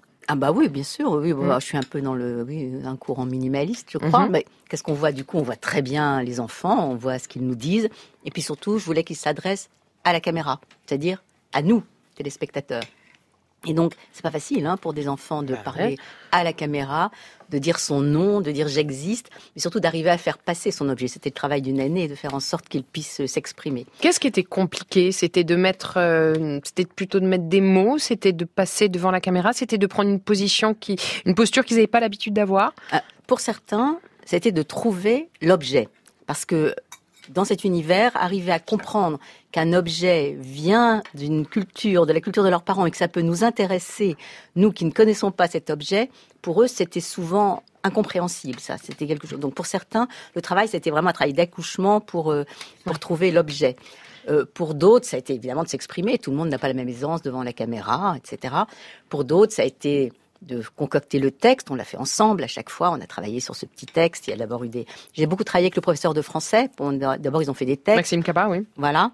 Après, les textes qu'ils ont apportés, ça ressemblait souvent à du Wikipédia, donc euh, il fallait leur apprendre à se réapproprier le texte. Moi, ce que je voulais, Mhm. c'était qu'on comprenne leur rapport avec cet Oui. objet, enfin, qu'ils nous racontent un bout de ce, voilà, de ce rapport. Et puis alors, euh, ce qui était assez amusant, c'est que parfois ils ont des difficultés d'élocution, mais quand on tournait avec deux caméras, deux iPhones pour tout dire, très Oui, vous, vous tourniez à l'iPhone parce que à l'origine, c'est c'était pas censé être un documentaire, c'est ça? Bah, c'était pas du tout censé être diffusé sur Arte. D'accord. c'était un, un travail d'atelier. Mais euh, bon, je vais pas faire de la pub pour iPhone, mais c'est quand même extraordinaire. Quoi. On l'a montré dans des grands cinémas, des immenses écrans, et c'est magnifique comme image. Hein. C'est c'est magnifique. Et donc, euh, euh, quand on travaille, comme on travaillait avec deux iPhones. Euh, ce genre de séquence, donc carambolage, je l'ai fait en plan séquence. Donc on tourne toute la journée, on en sort. Là, je me suis très vite rendu compte qu'avec la, leur difficulté d'élocution, parfois il fallait qu'on ait les deux, qu'on puisse faire du montage. Et après, ils étaient tellement contents parce qu'ils trouvaient qu'ils s'exprimaient tellement bien une fois que c'est monté. Amusé. Certains, cela dit, sont très à l'aise devant la caméra. Je sais pas si c'est le montage, à mon avis, celle-là, mm, non. Euh, Audrey, de Papa Guadeloupéen et de Maman Martiniquaise. Je vous ai ramené un morceau de canne euh, comme ceci. Mais après, les cannes, c'est grand. Ça, c'est petit, mais c'est pour... euh, voilà. Je vous ai ramené un morceau de canne. Je vais vous montrer comment on manipule. Donc, euh, normalement, vous prenez un coutelas, mais bon, c'est pas grave, ça fait l'affaire. Ça fait l'affaire, plutôt. Euh, vous coupez à l'intérieur pour que ça soit plus facile pour vous pour éplucher, parce que c'est quand même de la grosse peau, quoi. C'est pas une peau de banane ou de clémentine. C'est pas... Voilà. Vous coupez un gros bout à l'intérieur. C'est dur, mais faut avoir un peu de force. Et normalement, le truc qui est à l'intérieur, c'est un truc normalement. Après, mes oncles, ils coupent des bandes, ils nous donnent, et genre tu, et genre on croque à l'intérieur, et genre il y a plein de de jus sucrés, on va dire ça comme ça. C'est ce qui donne les vitamines aux esclaves. En gros, les esclaves, c'est les premiers qui ont cultivé ça, qu'ils ont manipulé tout ça. Après, ils ont croqué dedans, ça leur donnait du sucre pour pouvoir continuer à faire euh, le travail de leur maître, leur patron. Bah voilà. Mes ancêtres, euh, ça doit être des esclaves, mais après, moi, je les connais pas personnellement. Alors, attendez, je vais couper. C'est bon, hein Plein de vitamines pour la santé. 5 fruits et légumes par jour. Mais cette phrase, elle est magique. Mes ancêtres, c'était des esclaves, mais je les connais pas personnellement. Merci, Audrey, merci infiniment. On sent, on sent une fierté, Claire Doutrio, chez, chez Audrey, chez pas mal d'entre eux. Il y a une petite loupiote dans l'œil. C'est c'est quoi? C'est que pour une fois, on met en valeur l'endroit d'où ils viennent, d'où viennent leurs parents. Écoutez, quand on parle de Saint-Denis, euh, généralement, malheureusement, c'est pas toujours de façon très élogieuse, quoi. On Non. les ramène, ils viennent de quartiers difficiles, dans lesquels euh, il y a du trafic de drogue, etc. Donc on parle toujours de. Et puis là, tout à coup, on leur propose un, un projet euh, euh, dans lequel ils sont mis en valeur, dans lequel on leur demande de mettre en valeur leurs origines, leur. Et donc, de se réapproprier leur histoire. mais complètement. aussi. Donc, Ouais. ils- donc c'est leur fierté. Ils ont Ouais. été très fiers. J'ai vu ça. J'ai vu cette fierté gagner pendant tout au long de l'année. Et ça, c'était magnifique. Z, vous menez aussi des ateliers de dessin dans les écoles et dans les collèges. Est-ce que vous avez senti ça aussi chez, chez les élèves, l'envie de se réapproprier le monde, de pouvoir le redessiner, le remodeler à leur façon? C'est dans le cadre de Cartooning for Peace. C'est une association qui a été fondée par Plantu et qui, Et euh, Kofi depuis Kofi Annan, tout à fait.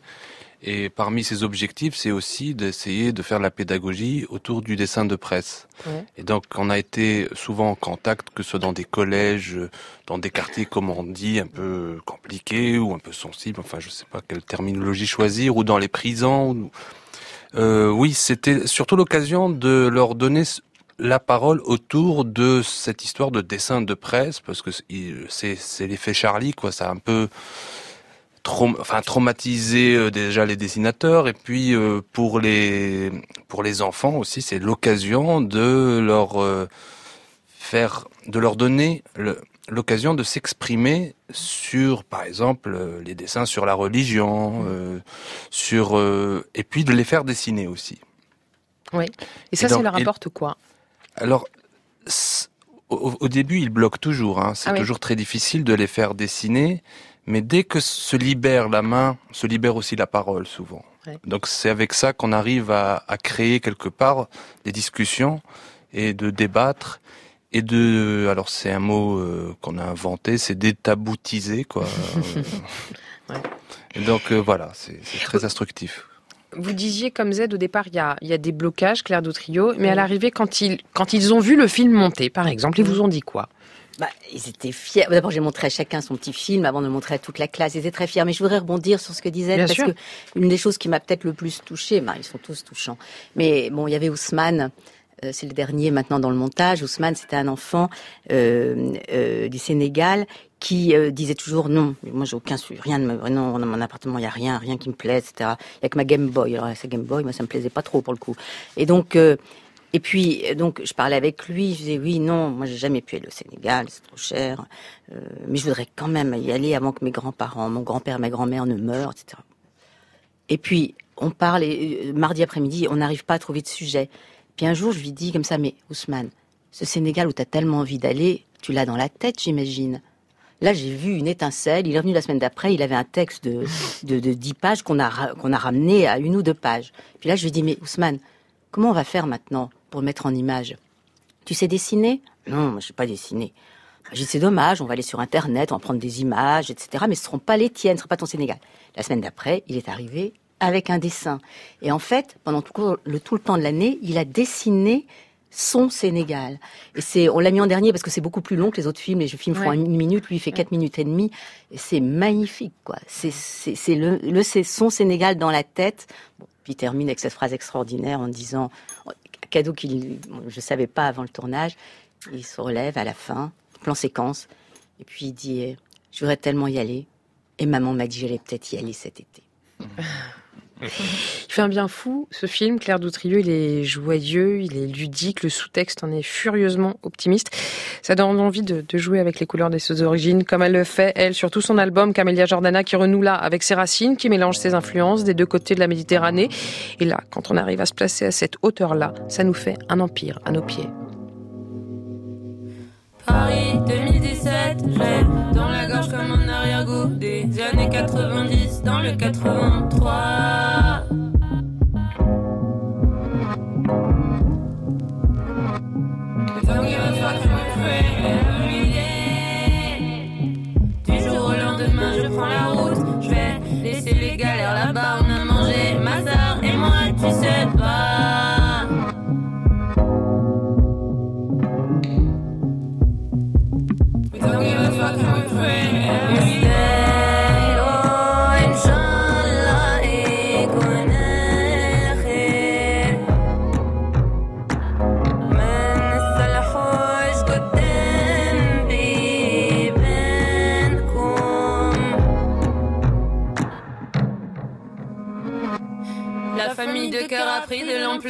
Pas d'empereur, même si l'empire est là. Tous à dire peu, pieds noirs et renois.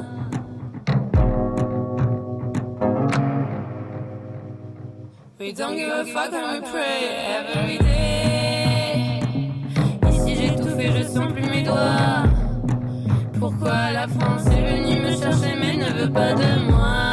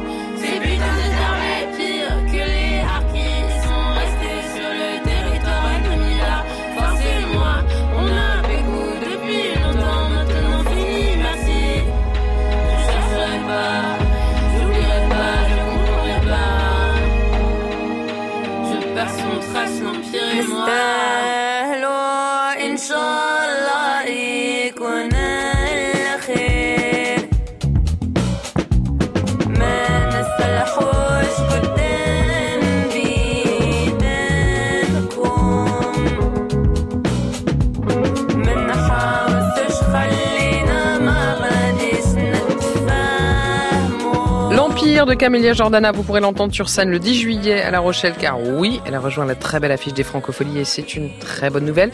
Elle est pas mal, la nôtre, d'affiche ce soir sur France Inter, puisqu'à la table de Babel, nous avons autour de la cinéaste tunisienne Leila Bouzid, le dessinateur de presse Z, la documentariste Claire Doutrio, le sommelier Mathieu Verung et notre chef d'un soir, allez, je le dis, Eleonora Galasso et, et, et Soro Solo, évidemment, qui vient de nous rejoindre. Soyez le bienvenu, très cher.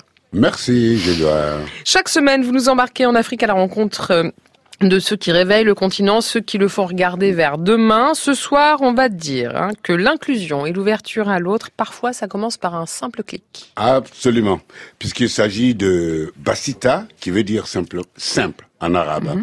Et c'est une entreprise sociale créée au Caire par un Égyptien, euh, Salem Massala, et un Français. Ils sont un peu partout, hein, les Français. hein. Lui, il s'appelle Alban de Menonville.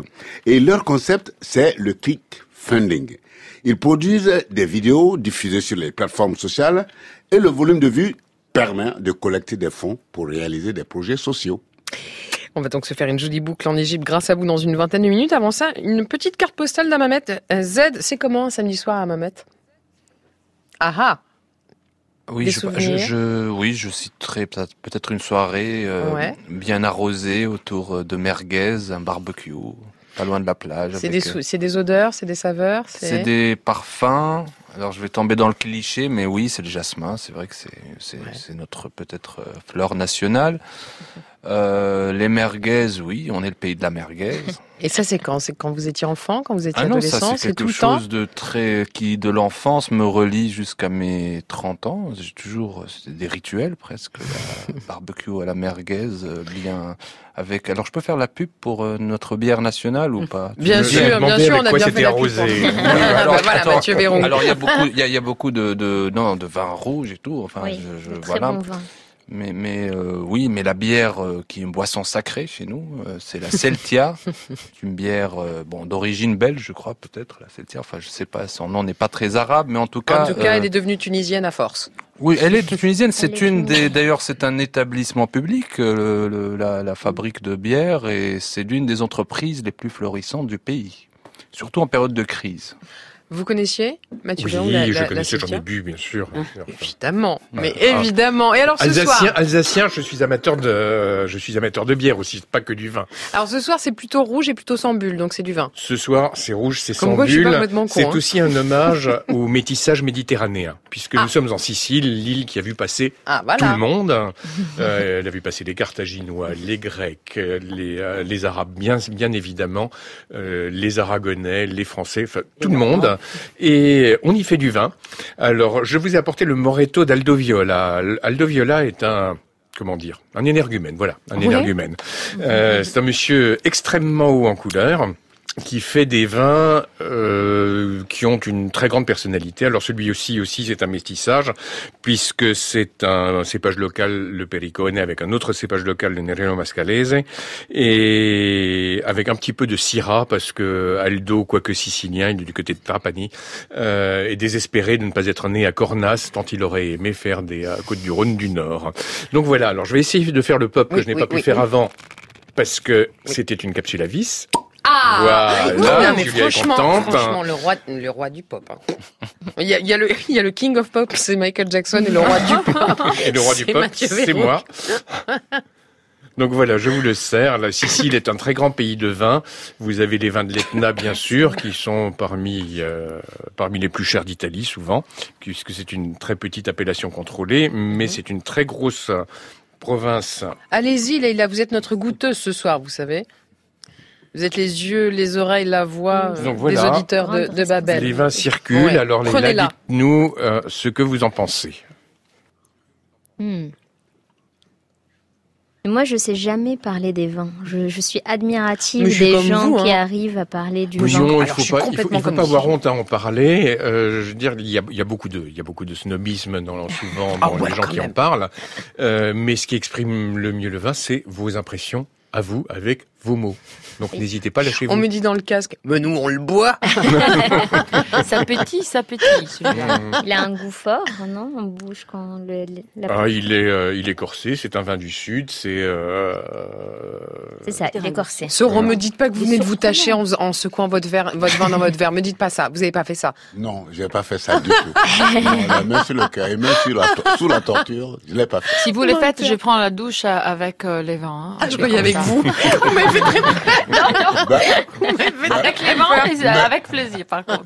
mais ne la bride pas, mais enfin. Bien, Eleonora Galasso, voilà de quoi sublimer le dessert que vous nous avez préparé. Sans tout nous révéler, est-ce que vous pouvez nous donner un ou deux ingrédients de ce qui nous attend? Oui, absolument. Vous ne dites pas tout, hein. un ou deux ingrédients, pas plus. Farine de seigle, Mhm. amandes entières mondées et un goût d'émietté. Miam. Rendez-vous juste avant la fin du voyage. D'ici là, on prend le large, on le fait avec vous qui nous écoutez. Un hashtag Babel sur scène, tout attaché. Vous le savez, c'est votre passeport, c'est votre billet. Julia Foyce. Babel sur scène. Sur France Inter. Est-ce que vous vous souvenez de votre toute première rencontre avec Z, Leila Bouzid? Je pense que c'était, je suis pas sûre, mais je pense que c'était ma première année à Paris. Parce que Z était étudiant, mais était arrivé euh, quelques années plus tôt et on avait des amis en commun. C'était l'année où il y avait beaucoup d'arrivées euh, d'étudiants tunisiens, en tout cas dans une bande, euh, dans notre bande. Donc ça devait être une fête avec euh, des amis en commun. Z, vous confirmez? Je crois que vous, vous avez filé un coup de main Oui, alors j'ai un autre souvenir. Alors oui, je Ah, pense qu'on a dû se connaître effectivement par le biais d'amis euh, communs, mais je me rappelle très bien de Leïla qui s'amène chez moi pour euh, Mm. profiter de mes connaissances d'étudiants en urbanisme, parce qu'elle était en train de préparer son dossier de candidature à la FEMIS. Tu te rappelles de ça Oui, c'est vraiment la première fois où on a vraiment discuté. Et d'ailleurs, mon dossier fémiste cite. Abondamment. voilà, mais pas en, en tant que Z. Alors, vous avez quelques points communs tous les deux. hein. Une naissance, une enfance, une adolescence à Tunis et ou dans les environs. Une arrivée à Paris pour vos études. Z, vous le disiez, vous vouliez devenir urbaniste, ce que vous êtes, mais euh, votre bascule dans le dessin de presse, elle s'est faite comment? Est-ce que c'est sur un moment particulier? Est-ce que c'est un dessin particulier? Alors moi, je, oui, par l'urbanisme, pourquoi? Parce que j'étais déjà étudiant en archi- j'étais architecte et j'ai fait un master d'urbanisme et je m'étais intéressé à l'époque de manière euh, presque académique à des projets d'urbanisme qui allaient se faire à Tunis, Mhm. près de chez moi, près du lac des Flamants Roses justement. Mm. Euh, où il était question de construire des yachts, enfin un port de plaisance pour accueillir des yachts avec des tours, enfin le paradis sur terre avec des terrains de golf dans un pays quand même où où il y a un problème de sécheresse, enfin bref.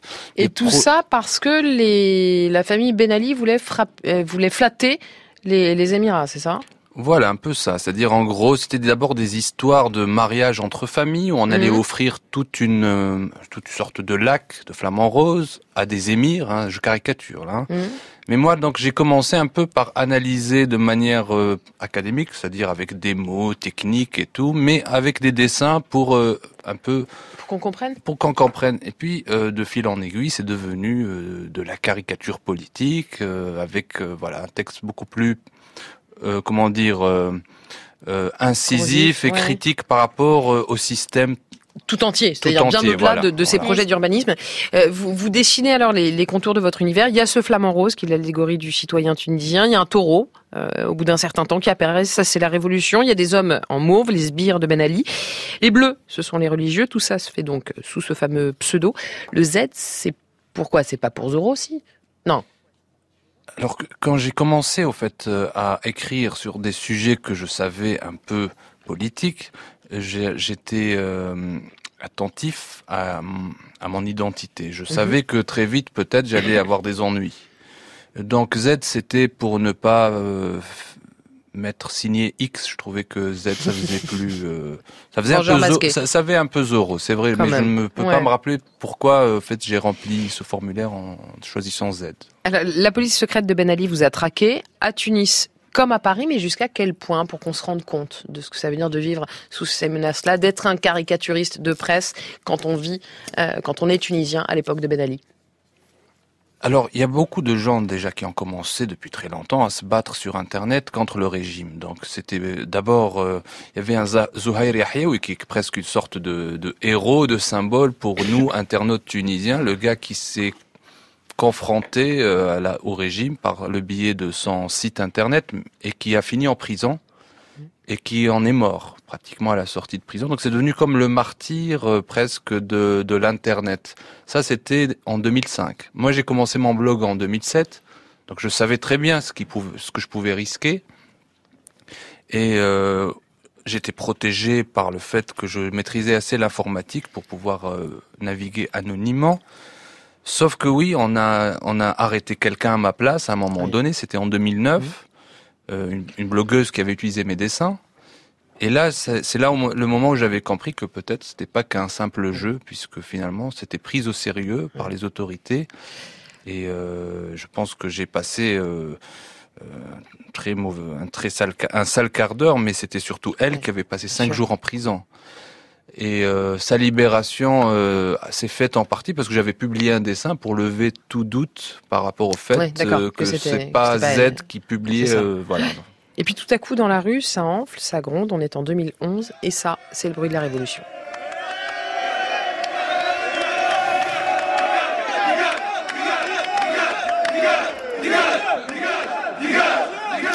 Et là, vous dites, quand vous entendez ce fameux dégage, quand vous voyez cette marée humaine dans les rues, vous, à ce moment-là, vous êtes où et vous en pensez quoi?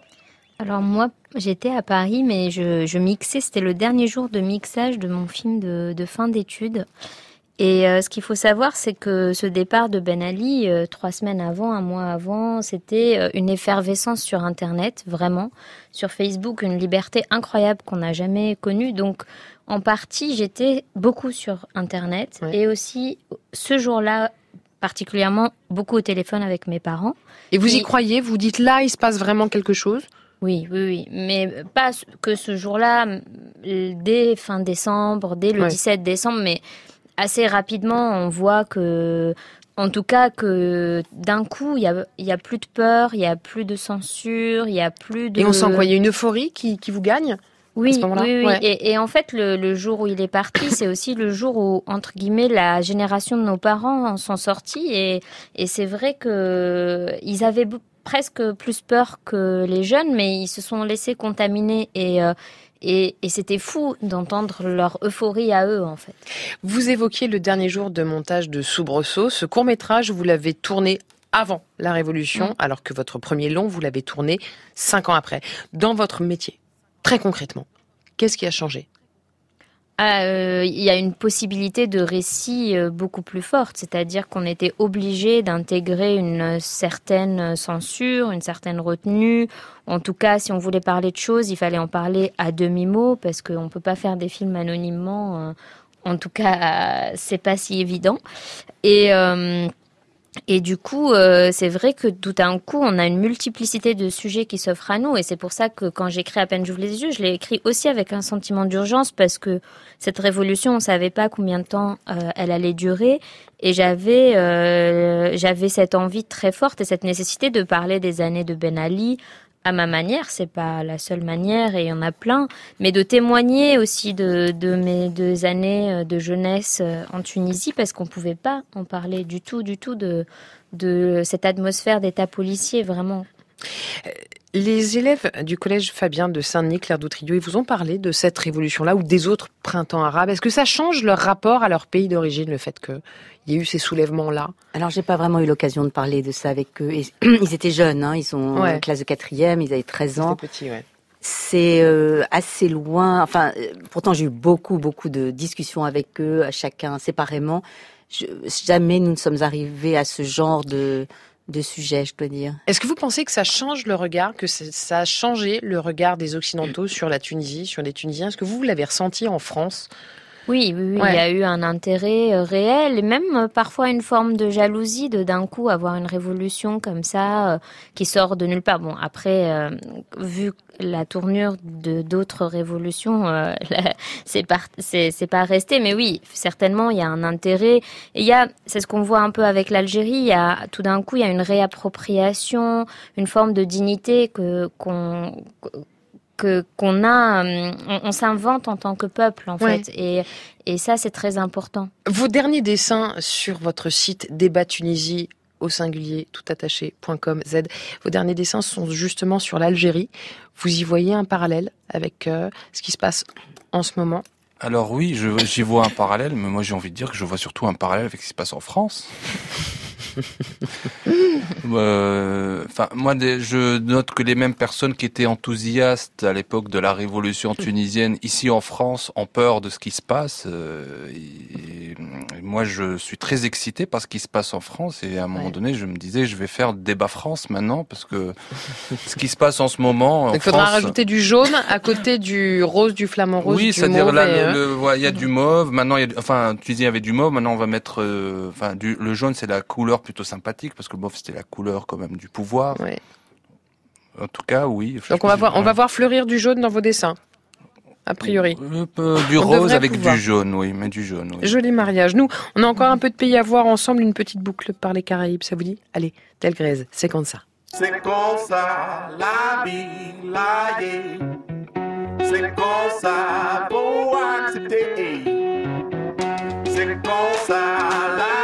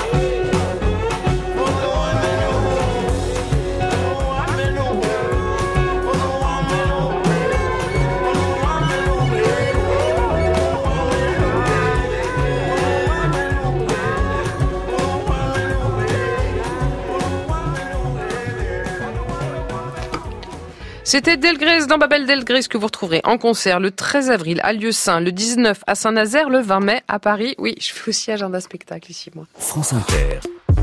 Babel sur scène. Demain, l'Afrique. Mais pour l'Afrique, de demain, je vous passe le flambeau Soro Solo, Bassita, Égypte, solidarité, engagement, réseaux sociaux. Ça, c'était moi et c'était dans le désordre. Je vous laisse remettre tout ça dans l'ordre, s'il vous plaît. D'accord. Alors, il s'agit de Salem Massala et Alban de Menonville. Eux, ces deux-là et leurs co- copains, leurs collaborateurs, ils ont d'abord créé une société qu'ils ont appelée Ba- Basita. Je le rappelle, qui veut dire en arabe, c'est simple. Et leur équipe crée et diffuse des vidéos sur YouTube et Facebook en insistant sur le rôle que pourrait jouer tel ou tel sponsor pour soutenir une problématique qu'ils ont déjà identifiée au fin fond du pays, en Égypte. Et si le nombre de vues de ces vidéos atteint un volume conséquent, alors le sponsor fait une donation en argent ou en nature pour résoudre la problématique qui a été identifiée. Et cette création, ils l'ont appelée le click funding. Alban Menonville. L'idée, c'est de mettre en lien les utilisateurs des réseaux sociaux et les entreprises. Et c'est cette alliance des deux qui permet à la fin d'avoir un impact positif pour l'ensemble de la société. C'est un processus extrêmement simple. Plus les gens vont cliquer, faire un j'aime, faire un partage, et plus un sponsor va financer une initiative positive pour la société. Par exemple, on a fait une campagne pour une école de musique. Les enfants n'ont pas de quoi acheter leur propre instrument. Plus les gens ont partagé cette campagne, et plus on a donné des instruments à ces enfants. Alors vous voyez, euh, Julia, euh, tout ça a un lien avec euh, nos invités qui ont parlé de révolution tunisienne, avec les mouvements Qui- sociaux. Révolution qui s'est faite aussi effectivement beaucoup sur les réseaux sociaux. ouais. Voilà. Et c'est d'ailleurs en constatant la super activité des Égyptiens sur la toile pendant la révolution de 2011 que Salem Massala et son copain Alban et Menonville, de Menonville et leurs camarades ont réalisé qu'ils pouvaient s'appuyer sur cet outil technologique pour dynamiser le développement de l'action positive dans le social. Résultat, ils créent le click funding. Et en 2015, ça fait rire Julia. Et en 2015, Je n'oserais pas vous dire ce que j'ai entendu, enfin ce que j'ai lu à la place de ClickFunding. Mais Voilà, voilà là- pourquoi je ris. là, je chez vous laisse imaginer. Nous sommes sur la place publique. Non, mais évidemment, j'ai lu ClickFucking, bon, ça va. ça est, c'est dit. Bon, alors je reprends Pardon. là où j'étais. Oui, Donc, résultat, Maman. il, il crée le click funding en 2015. Pardon. Et ce click funding permet d'offrir, par exemple, des lunettes de vue à, à des artisans du village de Catala, qui sont des femmes qui font de la broderie. Et, euh, et quand leurs yeux baissent, leur vue baisse, elles ont du mal à travailler. Et le fait d'avoir collecté de l'argent av- avec un opticien local, oh, ils ont financé l'achat de lunettes. Et il faut rappeler aussi à nos auditeurs que ce projet de euh, Massala Salem et Alban de Menonville, euh, ce projet novateur a reçu le prix de la fondation Epticar Media qui récompense chaque année les 10 meilleurs projets du monde arabe. Ça vous va tous hein Oui, on Ok. termine en musique sur Ben, un seul pardon. Je suis désolée. Tu as le droit de rigoler. Excusez-moi. Ça fait du bien au nerf. Et c'est Allez, un petit coup de click Allons-y, fucking. Un peu de on y musique va. de click fucking. Ah non, des click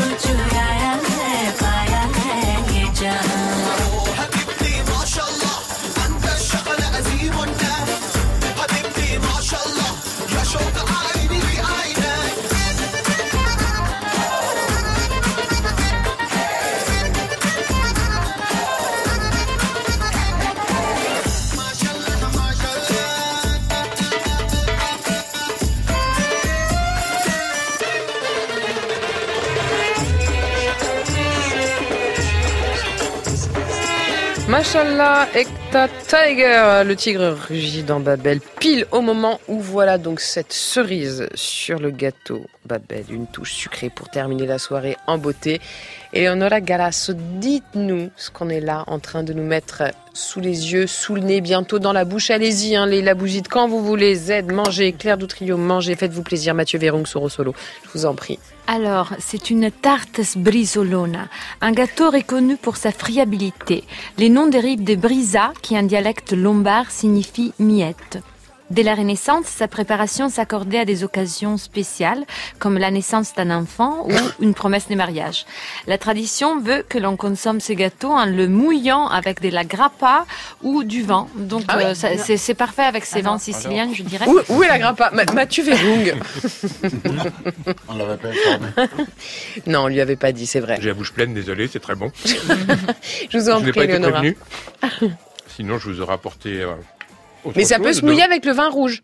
Mais tout Ah à bah, fait. sûr. En Eh fait, alors, c'est- en fait, normalement, c'est une émiettée, c'est une, c'est un gâteau qui dure plusieurs jours. Et normalement, il faudrait les couper avec un marteau parce qu'il est assez dur. Et, Ah qui- oui. et c'est pour cela qu'il faudrait toujours le- les mettre dans, dans, dans du liquide parce que c'est un peu comme les biscuits euh, des, des Toscanes, les cantucci, sauf que c'est Oui. une version lombarde, donc de la région à côté de Milan. Eh ben, vu les visages autour de cette table, je pense que c'est survalidé. Merci infiniment, Eleonora. Merci à vous tous d'avoir partagé cette soirée avec nous. Leila Bouzid, le festival Panorama des cinémas du Maghreb et du Moyen-Orient, c'est du 2 au 20 avril à Paris, en Seine-Saint-Denis. Toutes les infos pratiques, toutes les, tous les détails, tout l'agenda, tout le programme, c'est sur ce site www.pcmmo.org et l'année prochaine ils prendront un nom de, de domaine un peu plus simple à retenir, je plaisante. www.pcmmo.org. Z, vos dessins, euh, on les trouve évidemment sur votre site www.débattunisie.com et je le répète, c'est au singulier, c'est tout attaché et surtout, allez-y, allez-y, vous allez rire. Claire Doutrio, votre film Les couleurs de nos origines est disponible jusqu'à la fin du mois de mai en replay sur arte.tv. Eleonora Galas, votre dernier livre, Je mange méditerranéen, est édité chez Marabout. Mathieu Vérong, votre soif, euh, votre soif d'ailleurs, votre cave soif d'ailleurs, mais votre d'ailleurs aussi, c'est dans le troisième à Paris. Là aussi, je vous le, je vous le recommande. Allez-y, foncez-y. Merci à vous tous de nous avoir suivis. Merci à Soro Solo, évidemment, qu'on retrouve la semaine prochaine. Toutes ces références, toutes les références de nos invités, vous le savez, vous le trouvez euh, sur franceinter.fr à la page de Babel sur scène, là où vous pouvez nous podcaster et ce sans aucune modération. Juste après le flash, vous avez rendez-vous avec Mathieu Conquet et ses interférences. Quant à nous, évidemment, on se retrouve la semaine prochaine, toujours avec le même plaisir. Je vous embrasse. Bonne route à vous.